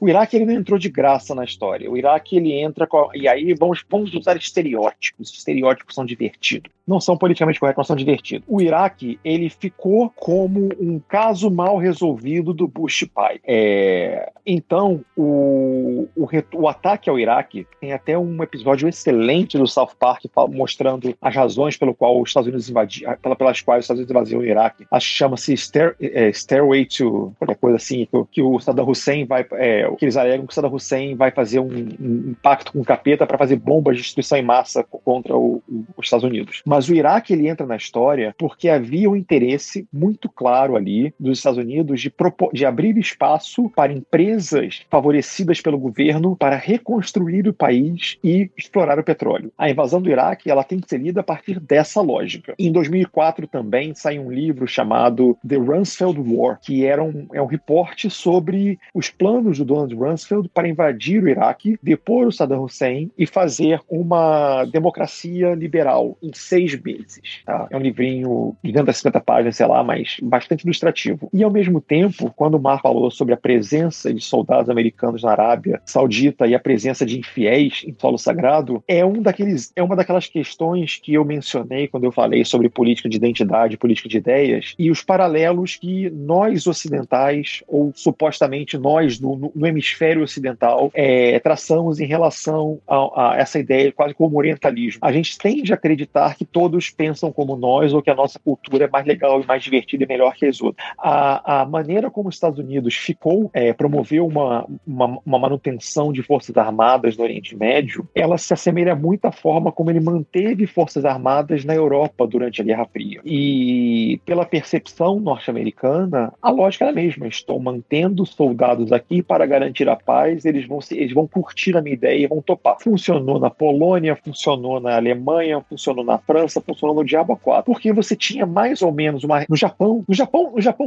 Japão funcionou com uma lógica um pouco diferente, mas na Europa funcionou como? Estamos reconstruindo, somos todos ocidentais, todos querem a mesma coisa, Estado-nação, viva, viva. No Japão, a coisa funcionou na base de uma, quase de uma coerção, que até hoje, especialmente hoje, você tem um, um, um revanchismo japonês que quer, se, quer voltar para ter as coisas que não tinham antes. No caso do, do, do, do da presença estacionada de soldados no, no Oriente Médio, aquilo era, era quase um ato de beligerância, porque eles estavam no território que foi ocupado, ainda que não seja a ocupação, eles entraram em guerra, é uma cultura diferente, são um, uma ameaça diferente, um tratamento diferente. Como a mesma coisa que do, do, da questão do, do que eu mencionei sobre é, uma geração que cresceu sob ocupação, ali você tinha também sempre a, a, aquela presença que incomodava, sabe? Aquela presença que não era assim, a, certas coisas são um, certas coisas são iguais às outras, mas umas não são tão iguais às outras. Esse cara não deveria estar aqui. Esse cara está limitando a minha cultura. Esse cara é o inimigo. Não é mais o, o colaborador que vai fazer o Estado ser reconstruído. Porque, afinal de contas,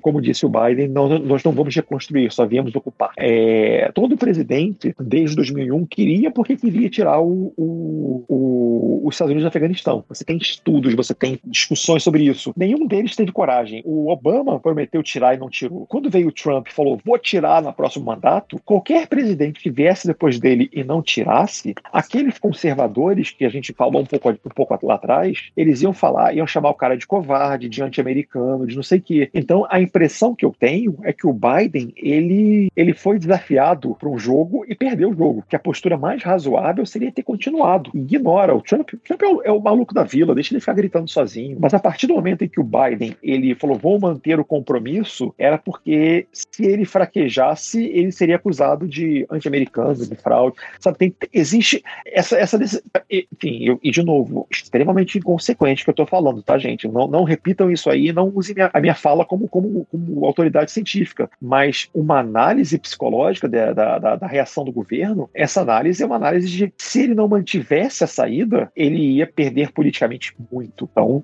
a relação que pode ser feita é essa. O Biden ele foi obrigado a tirar condições anteriores e exteriores a ele. Não, eu, não vi, eu não vejo como o, o governo dele conseguiria se manter é, sem maiores crises. Agora o cara já, já, já pisou no, no, montinho de cocô com o dedinho aberto e ficou mexendo, sabe? Já, o cara já, já tá perdido. Tá na cabeça dele, na verdade, né? O cocô já, já tá adornando. É, é porque, porque é uma coisa, uma coisa é fazer isso, né? Ele entrar num jogo perdido. Outra coisa é ele, ele fazer questão, né, de piorar ainda mais as próprias condições, porque aquele discurso dele, enfim, dizendo que Talibã ia durar quanto, quanto tempo que ele falou lá, sei lá quanto, 60 dias para Seis meses, é. É, aí 90 dias, aí os caras conseguem fazer todo o serviço em 5.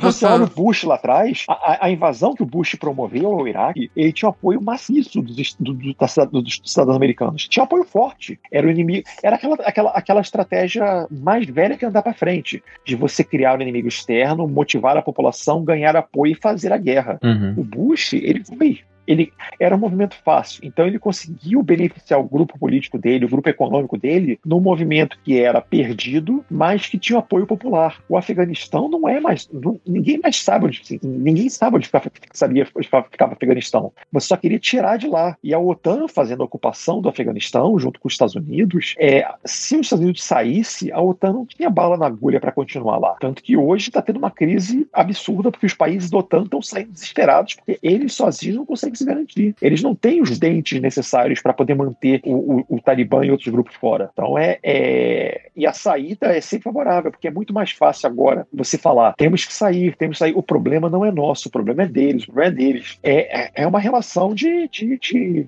É um jogo perde-perde. Não, não, não, existia como ganhar ali. Tava pensando aqui, inclusive, é, qual é a posição de algumas parcelas da esquerda né, estadunidense. Eu me lembrei aqui do Sanders, né? E ele tá na lógica de que tem que sair mesmo, porque é preciso agora cuidar dos problemas domésticos, é, das ameaças domésticas, da economia doméstica e reconstruir o país depois dos graves né, ataques que o trumpismo em geral fez à democracia estadunidense. Né? Mas esse setor ele é bem pequeno né, na opinião pública estadunidense. Então eu ainda estou curioso para saber como que a população estadunidense vai absorver isso tudo, porque é, eu concordo muito com o que você falou, Marcelo, de que era um jogo perdido, né? O acordo tinha sido feito antes, é, todas as negociações foram feitas antes do próprio Biden. Mas é, eu repito, né? A, a, maneira como o Biden conduziu nesse tempo curto que ele teve aí como presidente dos Estados Unidos foi, foi muito catastrófica. Né? Se ele não tivesse feito nada, teria sido melhor, né? É, então ele faz um discurso completamente descolado da realidade e é, as imagens, né? Da, dos aviões, as pessoas se pendurando em aviões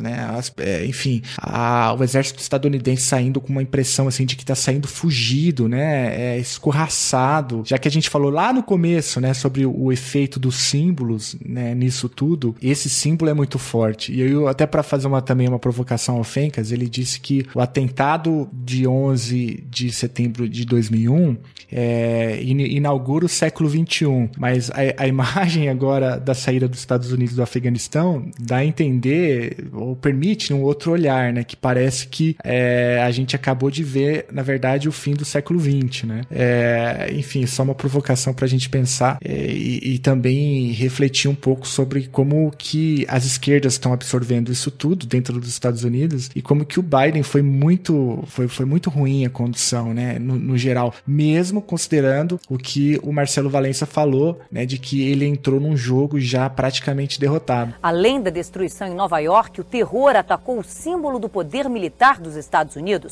o Pentágono.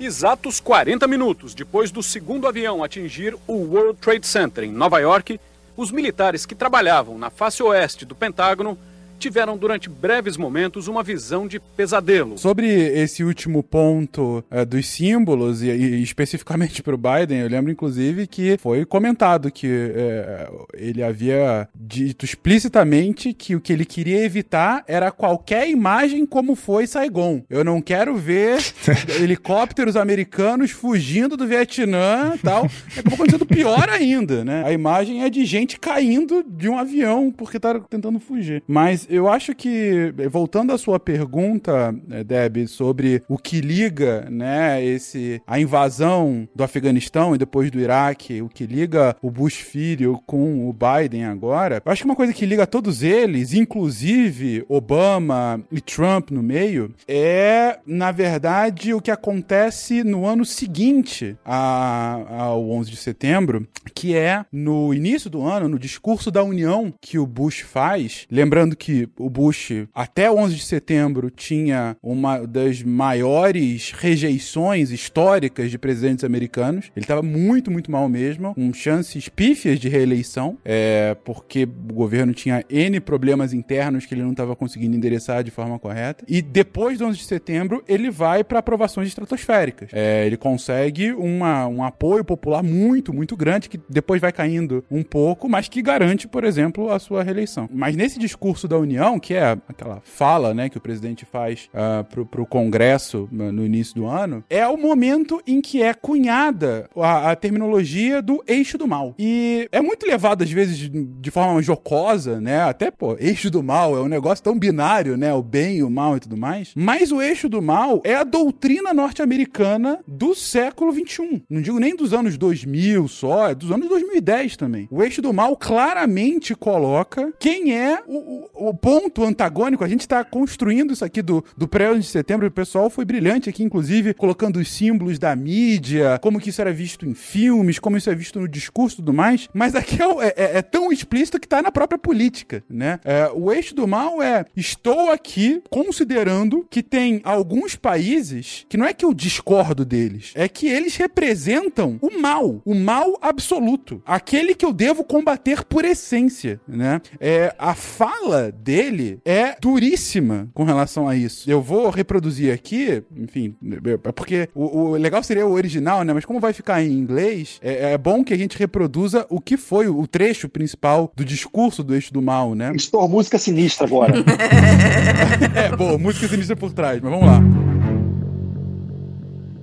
Nosso objetivo é prevenir os regimes que apoiam o terror de ameaçarem a América ou os nossos amigos e aliados com armas de destruição em massa. Alguns desses regimes têm estado bastante quietos desde o 11 de setembro, mas sabemos a sua verdadeira natureza. A Coreia do Norte é um regime armado com mísseis e armas de destruição massiva, enquanto esfomeia seus cidadãos. O Irã persegue agressivamente esses, esses desarmados e exporta terror, enquanto uns poucos não eleitos reprimem a vontade dos iranianos pela liberdade. O Iraque continua a mostrar a sua hostilidade por toda a América e a apoiar o terror. O regime iraquiano planejou fabricar antrax, o gás de nervos e bombas nucleares para matar milhares de seus próprios cidadãos, deixando os corpos de mães amontoados por cima dos seus filhos mortos. Esse é um regime que acordou na existência de inspetores internacionais e depois os deportou. Esse é um regime que tem algo a esconder do mundo civilizado. Lembrando que nesse momento é, ele ainda não havia. É, 2002 já tinha a guerra no Afeganistão, mas não ainda do Iraque. E a tese que acaba culminando a guerra do Iraque é que o Iraque estava desenvolvendo secretamente armas de destruição em massa, que depois não se confirmou. Bem. Nunca encontraram. É. Continuando e finalizando aqui. Estados como estes e os seus aliados terroristas constituem um eixo do mal, armados para ameaçarem a paz no mundo. Por procurarem armas de destruição massiva, esses regimes são um perigo grave e crescente. Eles podem dar essas armas a terroristas, dando-lhes os meios para combinarem os seus planos. Eles podem atacar os nossos aliados ou tentar chantagear os Estados Unidos. Em qualquer um desses casos, o preço da indiferença seria catastrófico. Essa última frase eu acho que define a posição americana. O preço da indiferença é catastrófico. Por quê? Porque é o mal. O mal absoluto tem que ser combatido. Eu não posso ficar indiferente contra o mal. Se eu estou, se eu observei o mal e eu vejo a maldade potencial que ele pode fazer a mim e vejam aos nossos amigos e aliados, mais uma vez chamando clamando a comunidade internacional para estar com os Estados Unidos, afinal, é uma guerra justa, afinal, é uma guerra justa contra o mal, então o preço da indiferença é, é catástrofe. Logo, eu tenho um imperativo moral para agir. Logo, qualquer guerra é justificada. A partir do momento em que você estipula que existe um eixo do mal e delimita quem é esse eixo do mal, você justifica qualquer coisa. Porque contra o mal, a indiferença é a catástrofe. Então, por que, que eu tô puxando tanto desse discurso do eixo do mal? Porque toda política externa norte-americana, no Oriente Médio em específico, mas globalmente como um todo. É claro que vão entrar outro, outros elementos, a China não é citada aqui e vira o grande antagonista, principalmente a partir do Trump. É, a Rússia começa a emergir de novo e vira de antagonista a aliado, dependendo da situação. Mas enfim, todo esse discurso ele delimita sobre esse imperativo moral e ele justifica uma invasão a um país durante 20 anos, que agora a gente descobre que não é para reconstrução desse país, é que não é para reconstrução desse país, é, é pura e simplesmente a invasão, e justifica uma guerra, inclusive nas próprias Nações Unidas, como os Estados Unidos levam essa questão, que é a guerra do Iraque quando começa em 2004, uma guerra contra uma ficção, que era contra as armas de destruição em massa, que é o perigo inenarrável. E justificaria potencialmente, caso quisesse, uma guerra contra o Irã nos mesmos moldes, ou um ataque contra a Coreia do Norte, talvez não nos mesmos termos, envolveria mais coisa e tal, mas o ponto é, o mal é definido. Então, é, o imediato pós 11 de setembro, ele desemboca no discurso sobre o eixo do mal, que acaba levando a toda a política externa norte-americana até o Biden. Até, na verdade, até o Trump. O Trump começa a alterar isso um pouco, como eu disse, entra muito a questão dos chineses. Nesse ponto, o inimigo passa a ser outro por parte do governo e tal. Não que deixe de ser também a questão dos terroristas no Oriente Médio, mas diminui muito a importância que isso. E agora a gente está vendo o, o, o, final da, da questão do, do, do, eixo do mal, agora, digamos, o, os últimos uh, atos, né, desse enfrentamento a esse eixo do mal muito bem definido é, é, do, do Irã, do Iraque e da Coreia do Norte, porque na Coreia do Norte, com o Trump, inclusive, tem uma aproximação, né? Claro, Coreia do Norte é um caso à parte, né, gente? É, um, é umas idas e vindas e tal,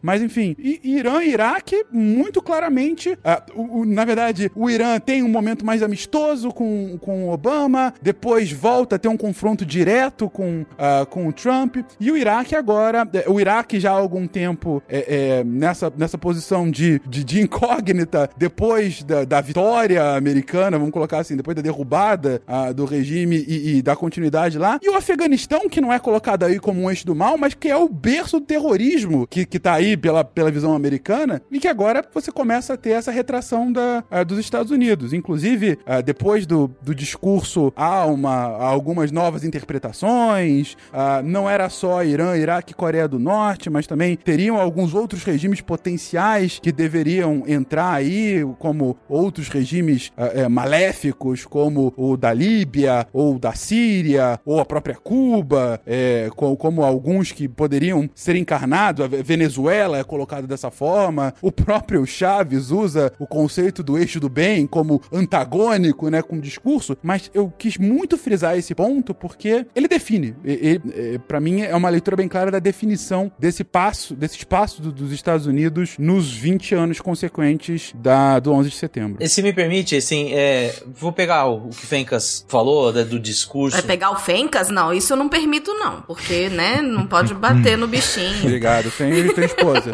Além da destruição em Nova York, o terror atacou o símbolo do poder militar dos Estados Unidos, o Pentágono. Pegaram que o Fencas falou, né, do discurso da União, porque aí depois você vai ter. A, é, é, é, aí nasce a justificativa para a intervenção no Iraque, que não vai ter apoio de China, não vai ter apoio de Rússia e nem do Conselho Nacional, nem do Conselho de Segurança da ONU. Vai ser uma guerra que até hoje é considerada meio que legal. É só a Grã-Bretanha que vai com os Estados Unidos para essa guerra com, é, é, do Iraque. E é engraçado porque eu lembro de, de, de ir ao cinema em 2003 e o Bruce Willis que falou que nunca mais ia fazer um filme de guerra, ele faz faz um filme de guerra e a frase que abre o filme é aquela famosa: é, os, o mal triunfa quando, quando os, as pessoas boas não fazem nada, né? E aí eu lembro que eu tava no cinema e falei: filhos da puta, lá vamos nós de novo, né? E aí, é... então, qual que é a justificativa de invasão do Afeganistão? É acabar com o Talibã, caçar o, o, o Bin Laden e uh, construir uma nação que se possa pudesse ser amiga ali. Então, hoje, aí agora eu vou fazer um sobrevoo para responder a sua pergunta. O Bin Laden pica a mula pro, Afega pro Paquistão, depois nós descobriríamos. O Talibã volta para as cavernas e os Estados Unidos começam a tentar construir um estado ali no Afeganistão que vai ser imerso em corrupção, é, é, um país muito difícil de você produzir uma centralização. 75% da população é rural. Mesmo que você tenha controle sobre as cidades, você não tem controle sobre absolutamente nada. Existem os senhores da guerra em cada região do Afeganistão. E aí, quando chega em 2006 e o Saddam Hussein é encontrado, né? Porque o Saddam Hussein, quando, quando os Estados Unidos invadem o Iraque em 2003, ele também se torna um foragido. Ele é encontrado em 2006, ele é executado. O Bush toma aquilo como a vitória. Enfim, ganhando a guerra, né? Ah, vai, vai continuar a presença dos americanos nos dois países, e aí vem ali a crise de 2008, em que o grupo do Bush se enfraquece, e aí chega o Obama ao poder, e o Obama é um presidente de política externa muito, muito pouco conhecimento, muito pouca experiência, e já o Biden não, que aqui eu vou fazer um pouco advogado, vou, fazer um pouco advogado de defesa do Biden. Que ali em 2008 tem eleição, em 2009 entra, os Estados Unidos entra, é, o, o, o Obama se elege, o Biden tenta convencê-lo a sair do Afeganistão. E do outro lado, a, a, a, a máquina bélica convence o Obama de que é possível vencer o Talibã de uma vez por todas, e o, o, o Obama então vai dobrar a aposta, né, e vai enviar cerca de 100 mil, vai, num total, né, de 100 mil homens para o Afeganistão, com a ideia de que em 18 meses eles venceriam o Talibã e começariam ali uma retirada ordeira, né? Ele foi, foi enganado, né? E o que acontece em 2011? Você tem a, a prisão, você tem a, a execução do, do, do Osama Bin Laden, né? Descobrem ele lá no Paquistão, ele, ele acaba sendo morto numa operação norte-americana e tudo mais, e talvez fosse ali um momento propício para deixar o Afeganistão. Você acabou de cumprir o seu objetivo primordial, né? É, só que começa a Primavera Árabe, começa a, a, os conflitos na Síria, na Líbia, e, e, e, sair então daquele bairro de pólvora naquele momento, talvez não é, tivesse outras consequências piores, né? Assim, pelo menos no discurso interno e na cabeça do próprio, do próprio Obama. Você tinha eleições para concorrer no outro ano, em 2012, né? Então, tem todos esses interesses em jogo. E aí, em 2015, mais ou menos, 2016, é, pouco antes da eleição do, do, do Trump, já se sabe que, que, que não dá para ganhar a guerra no, no, Afeganistão e que é preciso fazer uma retirada. E aí, o, o, Trump, quando chega, é muito interessante, porque quando o Trump chega, é o retorno dos republicanos ao poder, mas não é o retorno dos neocon ao poder. Então, todo esse grupo dos interesses econômicos ligado ao setor armamentício, ligado aos grupos de, de petróleo, é, que, como o Marcelo bem falou, né, fomenta essa invasão ao Iraque em 2003, não é o grupo do Trump. Então, pro Trump não faz o menor sentido ficar ali, né? Ele tem um discurso isolacionista e tal. E aí, só que é o seguinte, qualquer retirada do Afeganistão, bem sucedida, mal sucedida, ia ser um, ia ser péssimo para qualquer presidente, né? Claro, do jeito que foi, foi bem pior. Mas qual, então quando chega em 2018, a leitura já, em 2019 vaza os, os Afghan Papers no Washington Post, por exemplo, a leitura que se produz nos Estados Unidos é o seguinte, não só é impossível vencer a guerra no Afeganistão, como é impossível frear a volta do Talibã ao poder.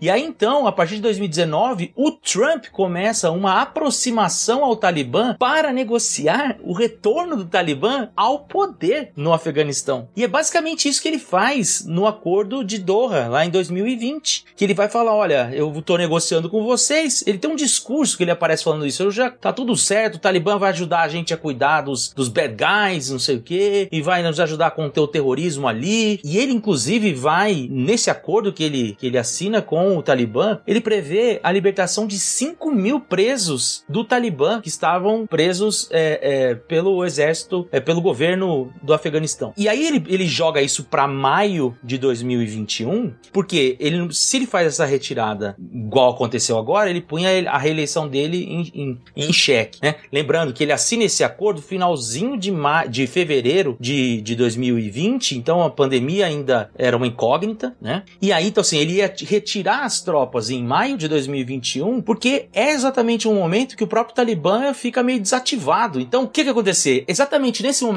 agora, o Talibã ia tomar o poder de qualquer jeito no Afeganistão, só que ia ficar parecendo que a culpa não foi dele, né? Que ele saiu de lá seis meses antes, quatro meses antes, né? Então que a culpa não foi dele. Quando o Biden assume o poder, o Guga Chakra fez críticas ao Biden falando, você tinha que ter cumprido o acordo do, é, o acordo do, do, do Trump, porque era isso, você jogava, qualquer coisa desse errado, você jogava a culpa pro outro. Só que o Biden, nessa imaginação liberal, né, ele acreditou que seria possível que o Talibã fizesse uma nova constituição junto com o governo afegão e tal. E aí o, o, o Talibã olha no, no, famoso discurso futebolístico, ele põe o, o, regulamento debaixo do braço e fala: Eu já tenho um acordo, amigão. Né? E o governo afegão falou assim: vocês negociaram com os caras? Então eu, pra que, que eu vou resistir aos caras, né? E aí também tem um outro elemento que é essa aproximação que a própria China vai fazer com, com o Talibã, que ainda não está muito claro, né, sobre isso.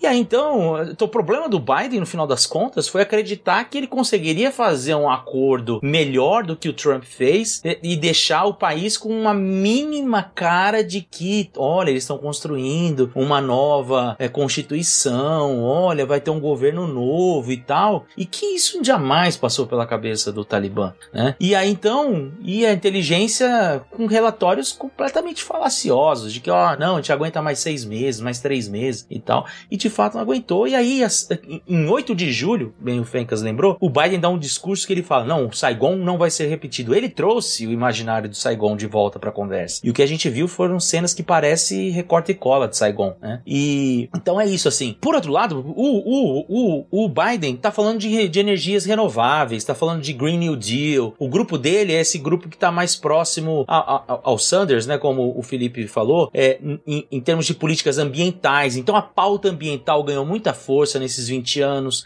Então, é, é, é manter ali, manter a presença ali por questões relacionadas ao, ao petróleo já não faz o menor sentido. Alguém que está falando que vai acabar com as, as petrolíferas nos próximos anos. Então seria incongruente isso. Então me parece, ao contrário do que, do que foi dito aqui, que ele ia sair de qualquer jeito. E até porque ele é um presidente de um mandato só e ele sabe disso. Então ele não vai concorrer à reeleição e ele sempre soube disso, né? A não ser que uma coisa muito extraordinária aconteça, né? Então, se tem um presidente que pode correr esse risco da impopularidade de uma saída na guerra, é ele, né? Então, o Afeganistão já não tem mais a importância que tinha lá para os grupos neocon do início do século 21. É, o Biden já não tem mais esse interesse. E aí, ele entra, no, vou acabar aqui, que eu já falei muito, ele entra no governo dele em 2021 com pautas morais, meio ambiente, democracia, que não combinam com a presença dos Estados Unidos intervindo em um país, né? Vai ter cúpula da democracia agora em dezembro, teve uma do meio ambiente agora há pouco tempo atrás. Então, essas coisas não combinam com essa proposta. Ele, ele se propõe a ser o líder do mundo por meio da diplomacia dos assuntos é, é, morais. Então, o Afeganistão era uma pedra no sapato. Ele, historicamente, era a favor da retirada das tropas desde 2009. E, na, nesse momento, para implementar essa nova política diplomática que ele pretendia para o mundo, como os Estados Unidos da America is back, ele tinha que se livrar dessa pedra no sapato que era o Afeganistão. O problema são dois. É que a retirada foi muito mais tenebrosa do que ele imaginou, e isso desgastou demais, não apenas a imagem dele internamente, mas como essa nova liderança, como essa liderança que ele tentou se vender, né, pro resto do mundo. Esse é o primeiro problema. E o segundo problema é que o Talibã não consegue entregar o que ele vendeu pro Trump. Ele não consegue manter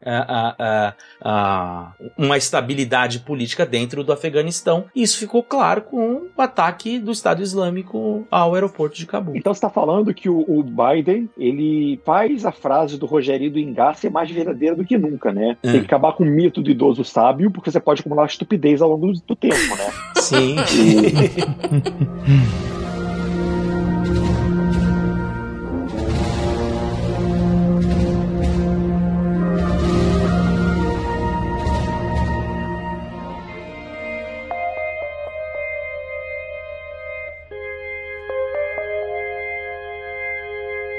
tô, tô ouvindo você falando e que o Fernando falou. O, vocês dois têm pontos muito legais. Vou começar pelo Fernando, depois eu volto pra você. Quando o Fernando fala que a ideia do eixo do mal é a estratégia do século norte-americano, é porque ela é perfeita. Elas são aquelas premissas vagas, genéricas e que qualquer um acredita. Todo mundo combate o mal. Ninguém quer que o mal prevaleça. O mal é ruim. Como o próprio nome diz, o mal é mal. Então, se ele define naquele momento Irã, Iraque e Coreia do Norte, é porque naquele momento o mal é aquilo. Mas o mal, como o Fernando falou, pode vir a Síria, a Líbia, o México, o que for, porque o mal é o mal. E como nós somos o bem. De acordo com a conveniência, né? Exatamente. Então você se coloca. É, pensa, pensa nesse maluco que defendem a família. Quem aqui é contra a família? Todo mundo é a favor da família. Só que a maneira como você coloca, ah, vamos defender a família tradicional. Então você está mostrando ali um tipo de coisa que ninguém vai, assim, ninguém no seu juízo perfeito vai ser contra a família. Então você ganha uma, uma adesão por inércia. Ninguém aqui vai ser a favor do mal. Você ganha uma adesão por inércia. A, a, a favor da vida. A favor da vida. Você insere ainda mais a ideia do combate ao eixo do mal na guerra global ao terror. Você quer termo mais vago do que terror? Que diabos é o terror? A gente, alguns anos atrás, há alguns anos, nós falamos sobre o, o, o, o terrorismo, e eu, eu lembro de ter falado o seguinte: terrorismo é que nem pornografia. Você sabe o que, que é, mas cada um define o teu. Então a guerra ao terror é aquilo que te aflige, que também é um outro termo genérico, que você pode prolongar isso conforme você queira. Então essa estratégia que o Bush criou do guerra contra o eixo ao eixo do mal, guerra global ao terror, guerra global contra o terror, são, são premissas muito simplórias que ninguém vai ser contra. E você pode gerar toda uma estratégia de política externa que, no final das contas, e aí, assim, usando aquela cabeça de professor de relações internacionais, em 92, o David Campbell escreveu um livro chamado Security. É alguma coisa, cara, não vou lembrar o nome, minha cabeça de velho junto com o professor, que é um, um, um, um livro sobre política externa, em que ele fala que a política externa é um, uma estratégia para lidar com o diferente, muitas vezes com o inimigo. Então eles estão só reverberando isso. Eles estão só. É, Security, o nome do livro. Writing Security. Eles estão só reverberando estratégias de política externa para lidar com a diferença, para lidar com o inimigo, para antagonizar, para criar predominância. Eixo do mal. Qualquer coisa que não seja do bem. Qualquer coisa que não seja meu aliado, vai falar: está, se não está comigo, está contra mim. Se você não está com o bem, você está contra o bem. Você é o mal. Então são coisas genéricas que o Bush criou e foi deixando de herança. E foi deixando de herança. E foi deixando de herança. E quando o Marcos fala do Conselho de Segurança, da, da que não foi a, a, a, intervenção ao Iraque não foi aprovada, é uma discussão de direito nacional e de política muito intensa ali, que na verdade a, o consenso meio que se tem ali é de que o Conselho de Segurança fez o seu papel, que entendeu-se que não era uma, assim, não foi uma guerra ilegal, e você não, ninguém proibiu a guerra, mas ninguém legitimou a, a intervenção. Então foi uma intervenção unilateral dos Estados Unidos, que depois teve apoio da Inglaterra e de outros, mas que o Conselho de Segurança exerceu seu papel de legitimar e autorizar o uso da força ao não fazê-lo, porque entendeu que não era adequado. Então, volta, foi uma intervenção por interesses nacionais. Não foi por nenhuma das questões de, de emprego da, da, da, da, do uso da força no plano internacional. E nesse ponto, o, o Iraque, é, quando você, se os Estados Unidos motiva uma ação dessa, ele já fala: eixo do mal, vou fazer o que, o que enfim, vou fazer o que precisar ser feito. Ele volta lá para o final da, da, da Segunda Guerra Mundial, início da Guerra Fria, quando, ele, quando existe a doutrina é, Eisenhower, que vai falar: qualquer ataque da União Soviética vai ser respondido com todos os meios necessários, que era a forma dele tentar conter nuclearmente a União Soviética no, no imediato pós-Segunda Guerra Mundial. Mas o que o Bush faz ao intervir ali é para dizer: olha só, qualquer ação que vá contra os interesses americanos, qualquer atuação do eixo do mal, vai ser é, atacado com todos os meios, inclusive bypassando os organismos internacionais. Aí o Fernando continuou falando, quando ele leu o discurso do Bush, ele falou sobre a Agência Internacional de Energia Atômica, que, que, que os fiscais lá estavam observando. A, retórica de você dizer que ele tinha armas de destruição em massa é porque isso aí você gera uma repulsa internacional. Não é só o interesse americano de intervir, mas dizer que o cara tem armas nucleares, armas químicas, biológicas de massa, isso fere o, o, o, a própria noção de humanidade. Então é, é uma retórica, é um senso de urgência. Então ele escolhe o tipo de ameaça que é para dizer tem que ser agora, bora nessa, senão estamos perdidos. É, então essa, essa construção que o Fernando apontou para gente, que o Marcos reverberou, cara, isso mostra que a estratégia norte-americana, aqui, ó, até quando eu estava falando com a Debbie, dizendo, olha, o otimismo, não sei o quê, é, é um sinal de que eles, eles podem até ser otimistas, mas eles vão ser os, os otimistas pragmáticos. Quando deixar de ser o interesse deles, eles vão agir da melhor maneira possível para agradá-los. E o Trump, que é o que é o outsider, que ele age como louco ali, fazendo porque não tem, ele não tem amarras em tese. O, o, o, o Trump ele sempre disse que ele era democrata, mas a melhor forma de se eleger presidente dos Estados Unidos era, era se vender como republicano. Os republicanos eram cabeça de vento. E ele fez isso. Se não estou enganado, ele foi é, é, afiliado ao, ao, aos democratas da década de 90 e quase 2000. Mudou para poder ser eleito. E ele, quando faz essa, essas ações, ele ele, ele age muito mais como um ator individual do que como um líder de nação. Então ele fez o acordo com, com, com o Talibã porque ele não tem nada a perder, porque se der certo, é mérito dele. Se der errado, é culpa dos outros.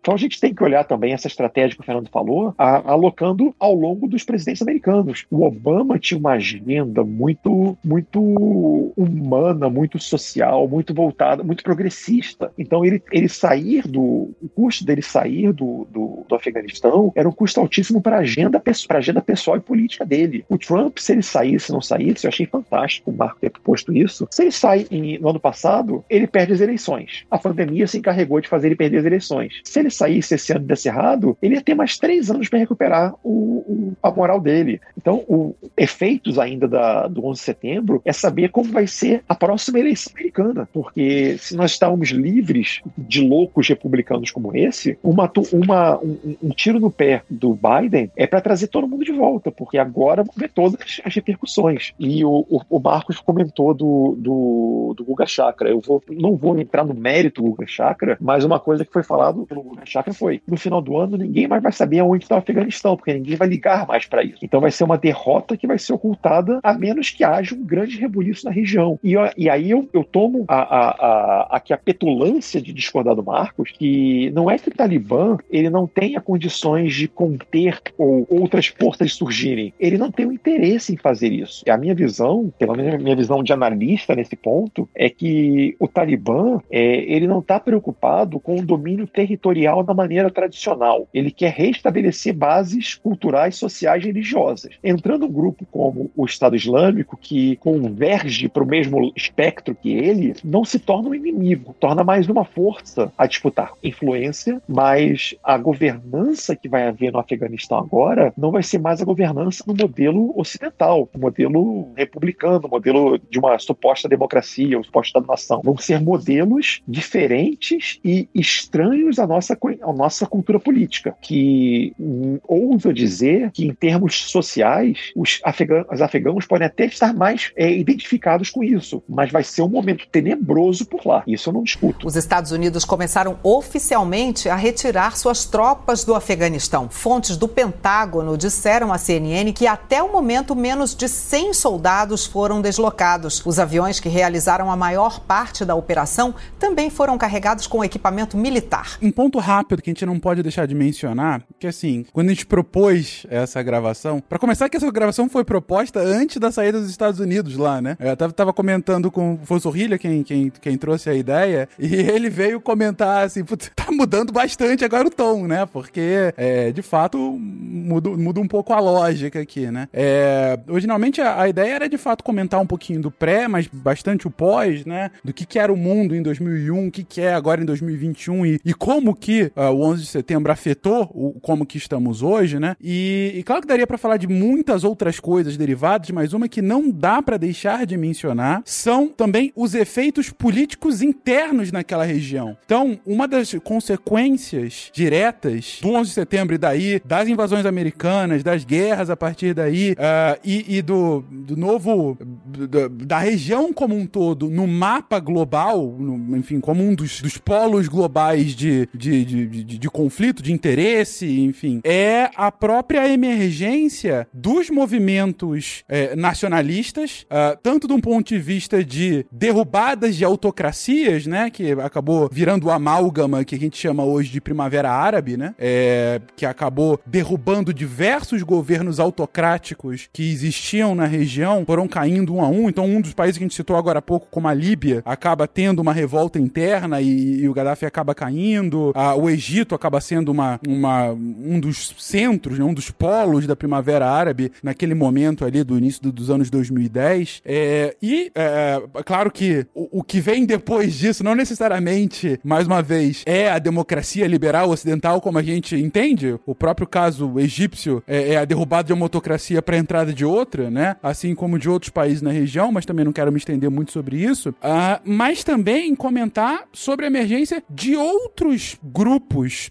assim, por, por falta de termos melhores, vamos colocar assim, radicais da região. Uh, e talvez o, o mais uh, emblemático dele é o Daesh, né? O ISIS, o Estado Islâmico, né?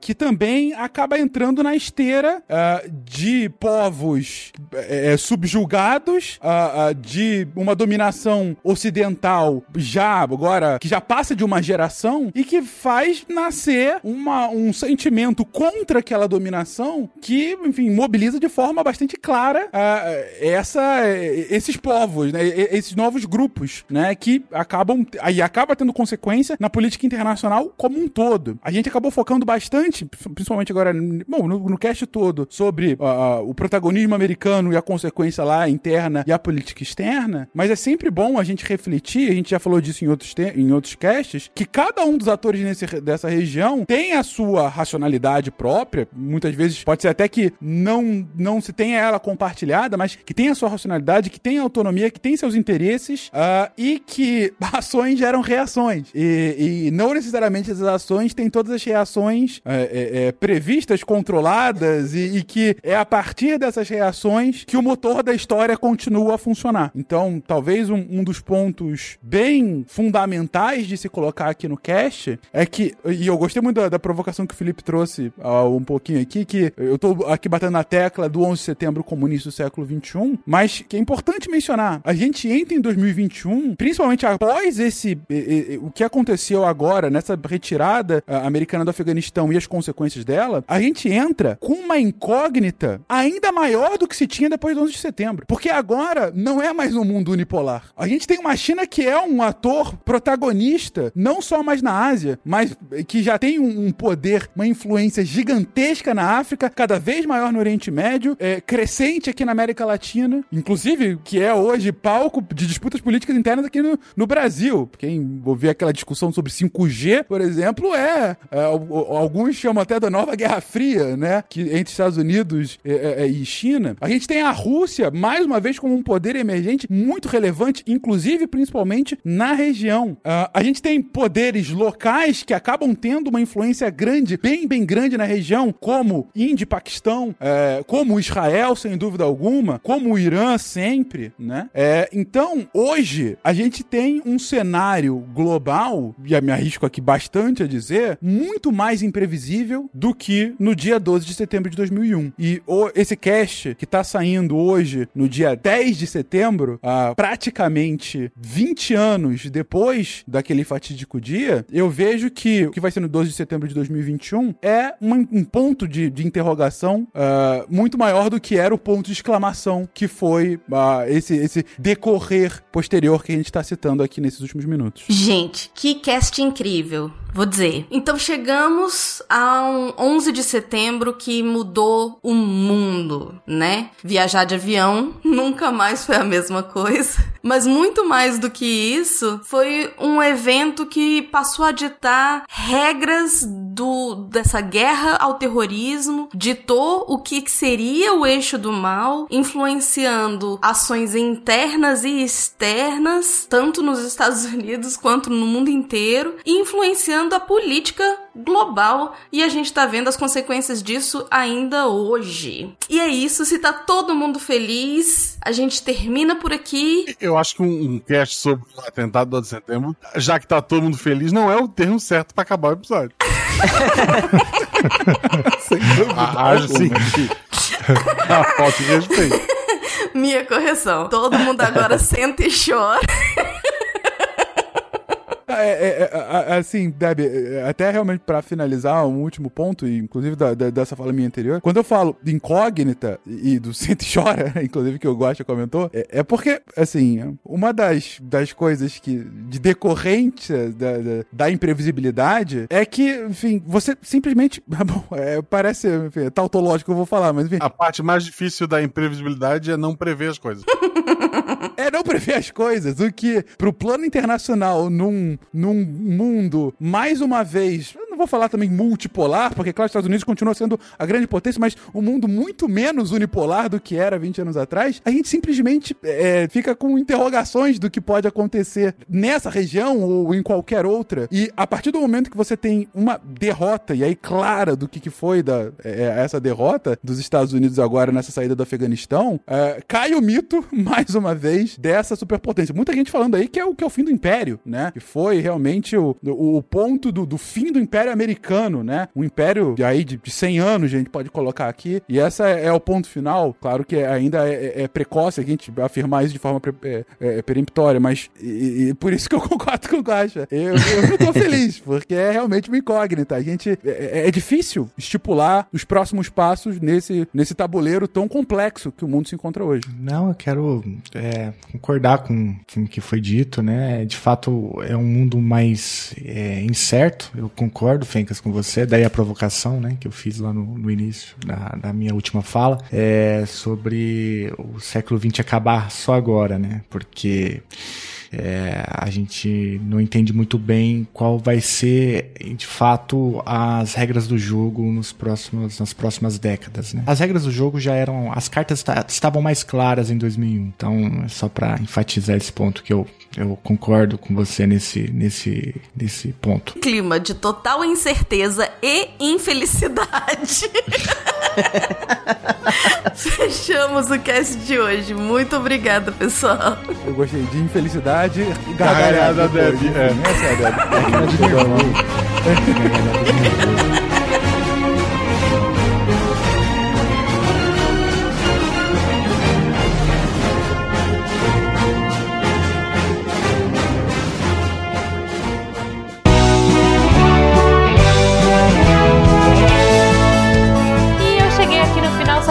recadinhos marotos, agradecer a todos vocês, nossos patronos que fazem a ciência divertida, que a partir de um real pelo PicPay Padrinho ou Patreon ajudam a gente e ajudam o projeto a continuar. Eu gostaria de dizer que se vocês quiserem trocar ideia com a gente naquele Fala Que Eu Discuto, é no contato arroba Se for pelas redes sociais, arroba Portal Deviante no Twitter e no Instagram. E, claro, o jeito que a gente mais gosta é aqui pelo post mesmo. Você clica no site do Deviante, entra no episódio de hoje, rola até o final lá e coloca o seu GIF, sua dúvida, sua sugestão e a gente vai uh, trocar ideia com você, tá bom? Os participantes estão sempre de olho aí para interagir. Eu queria agradecer também ao Cambly, que uh, apoia a gente também, que tá aqui agora nesse novo formato. Eu espero que vocês gostem. A gente tá fazendo com muito carinho. Eu e a Debbie agora nós estamos nos revezando aí. Eu tô achando uma experiência muito divertida, muito gostosa. Espero que vocês gostem também e que isso inspire vocês a, quem sabe, trocar ideia aí com os professores que a gente tá falando. E se a gente tá recomendando, gente, é porque eles são gente boa, eles são divertidos e vocês vão adorar conhecer, tá? então, espero que vocês tenham um ótimo final de semana. Vamos ficar com a Deb agora e com os textos da semana. Cola aí, Deb. Beijo pra vocês. Tchau.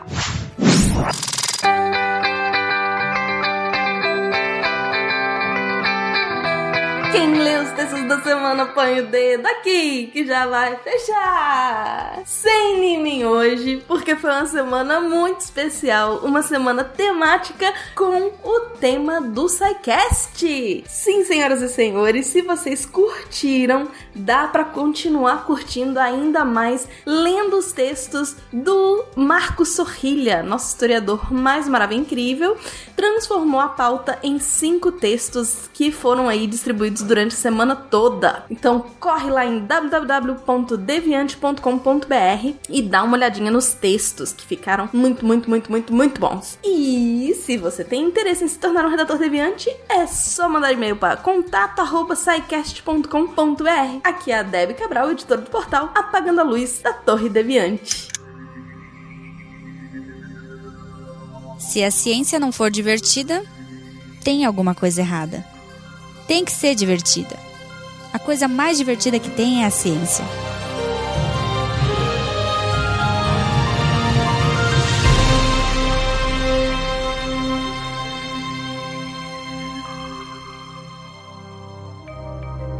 Este programa foi produzido por Mentes Deviantes. deviante.com.br Este programa foi editado por Tapcast. Edições e produções de podcast.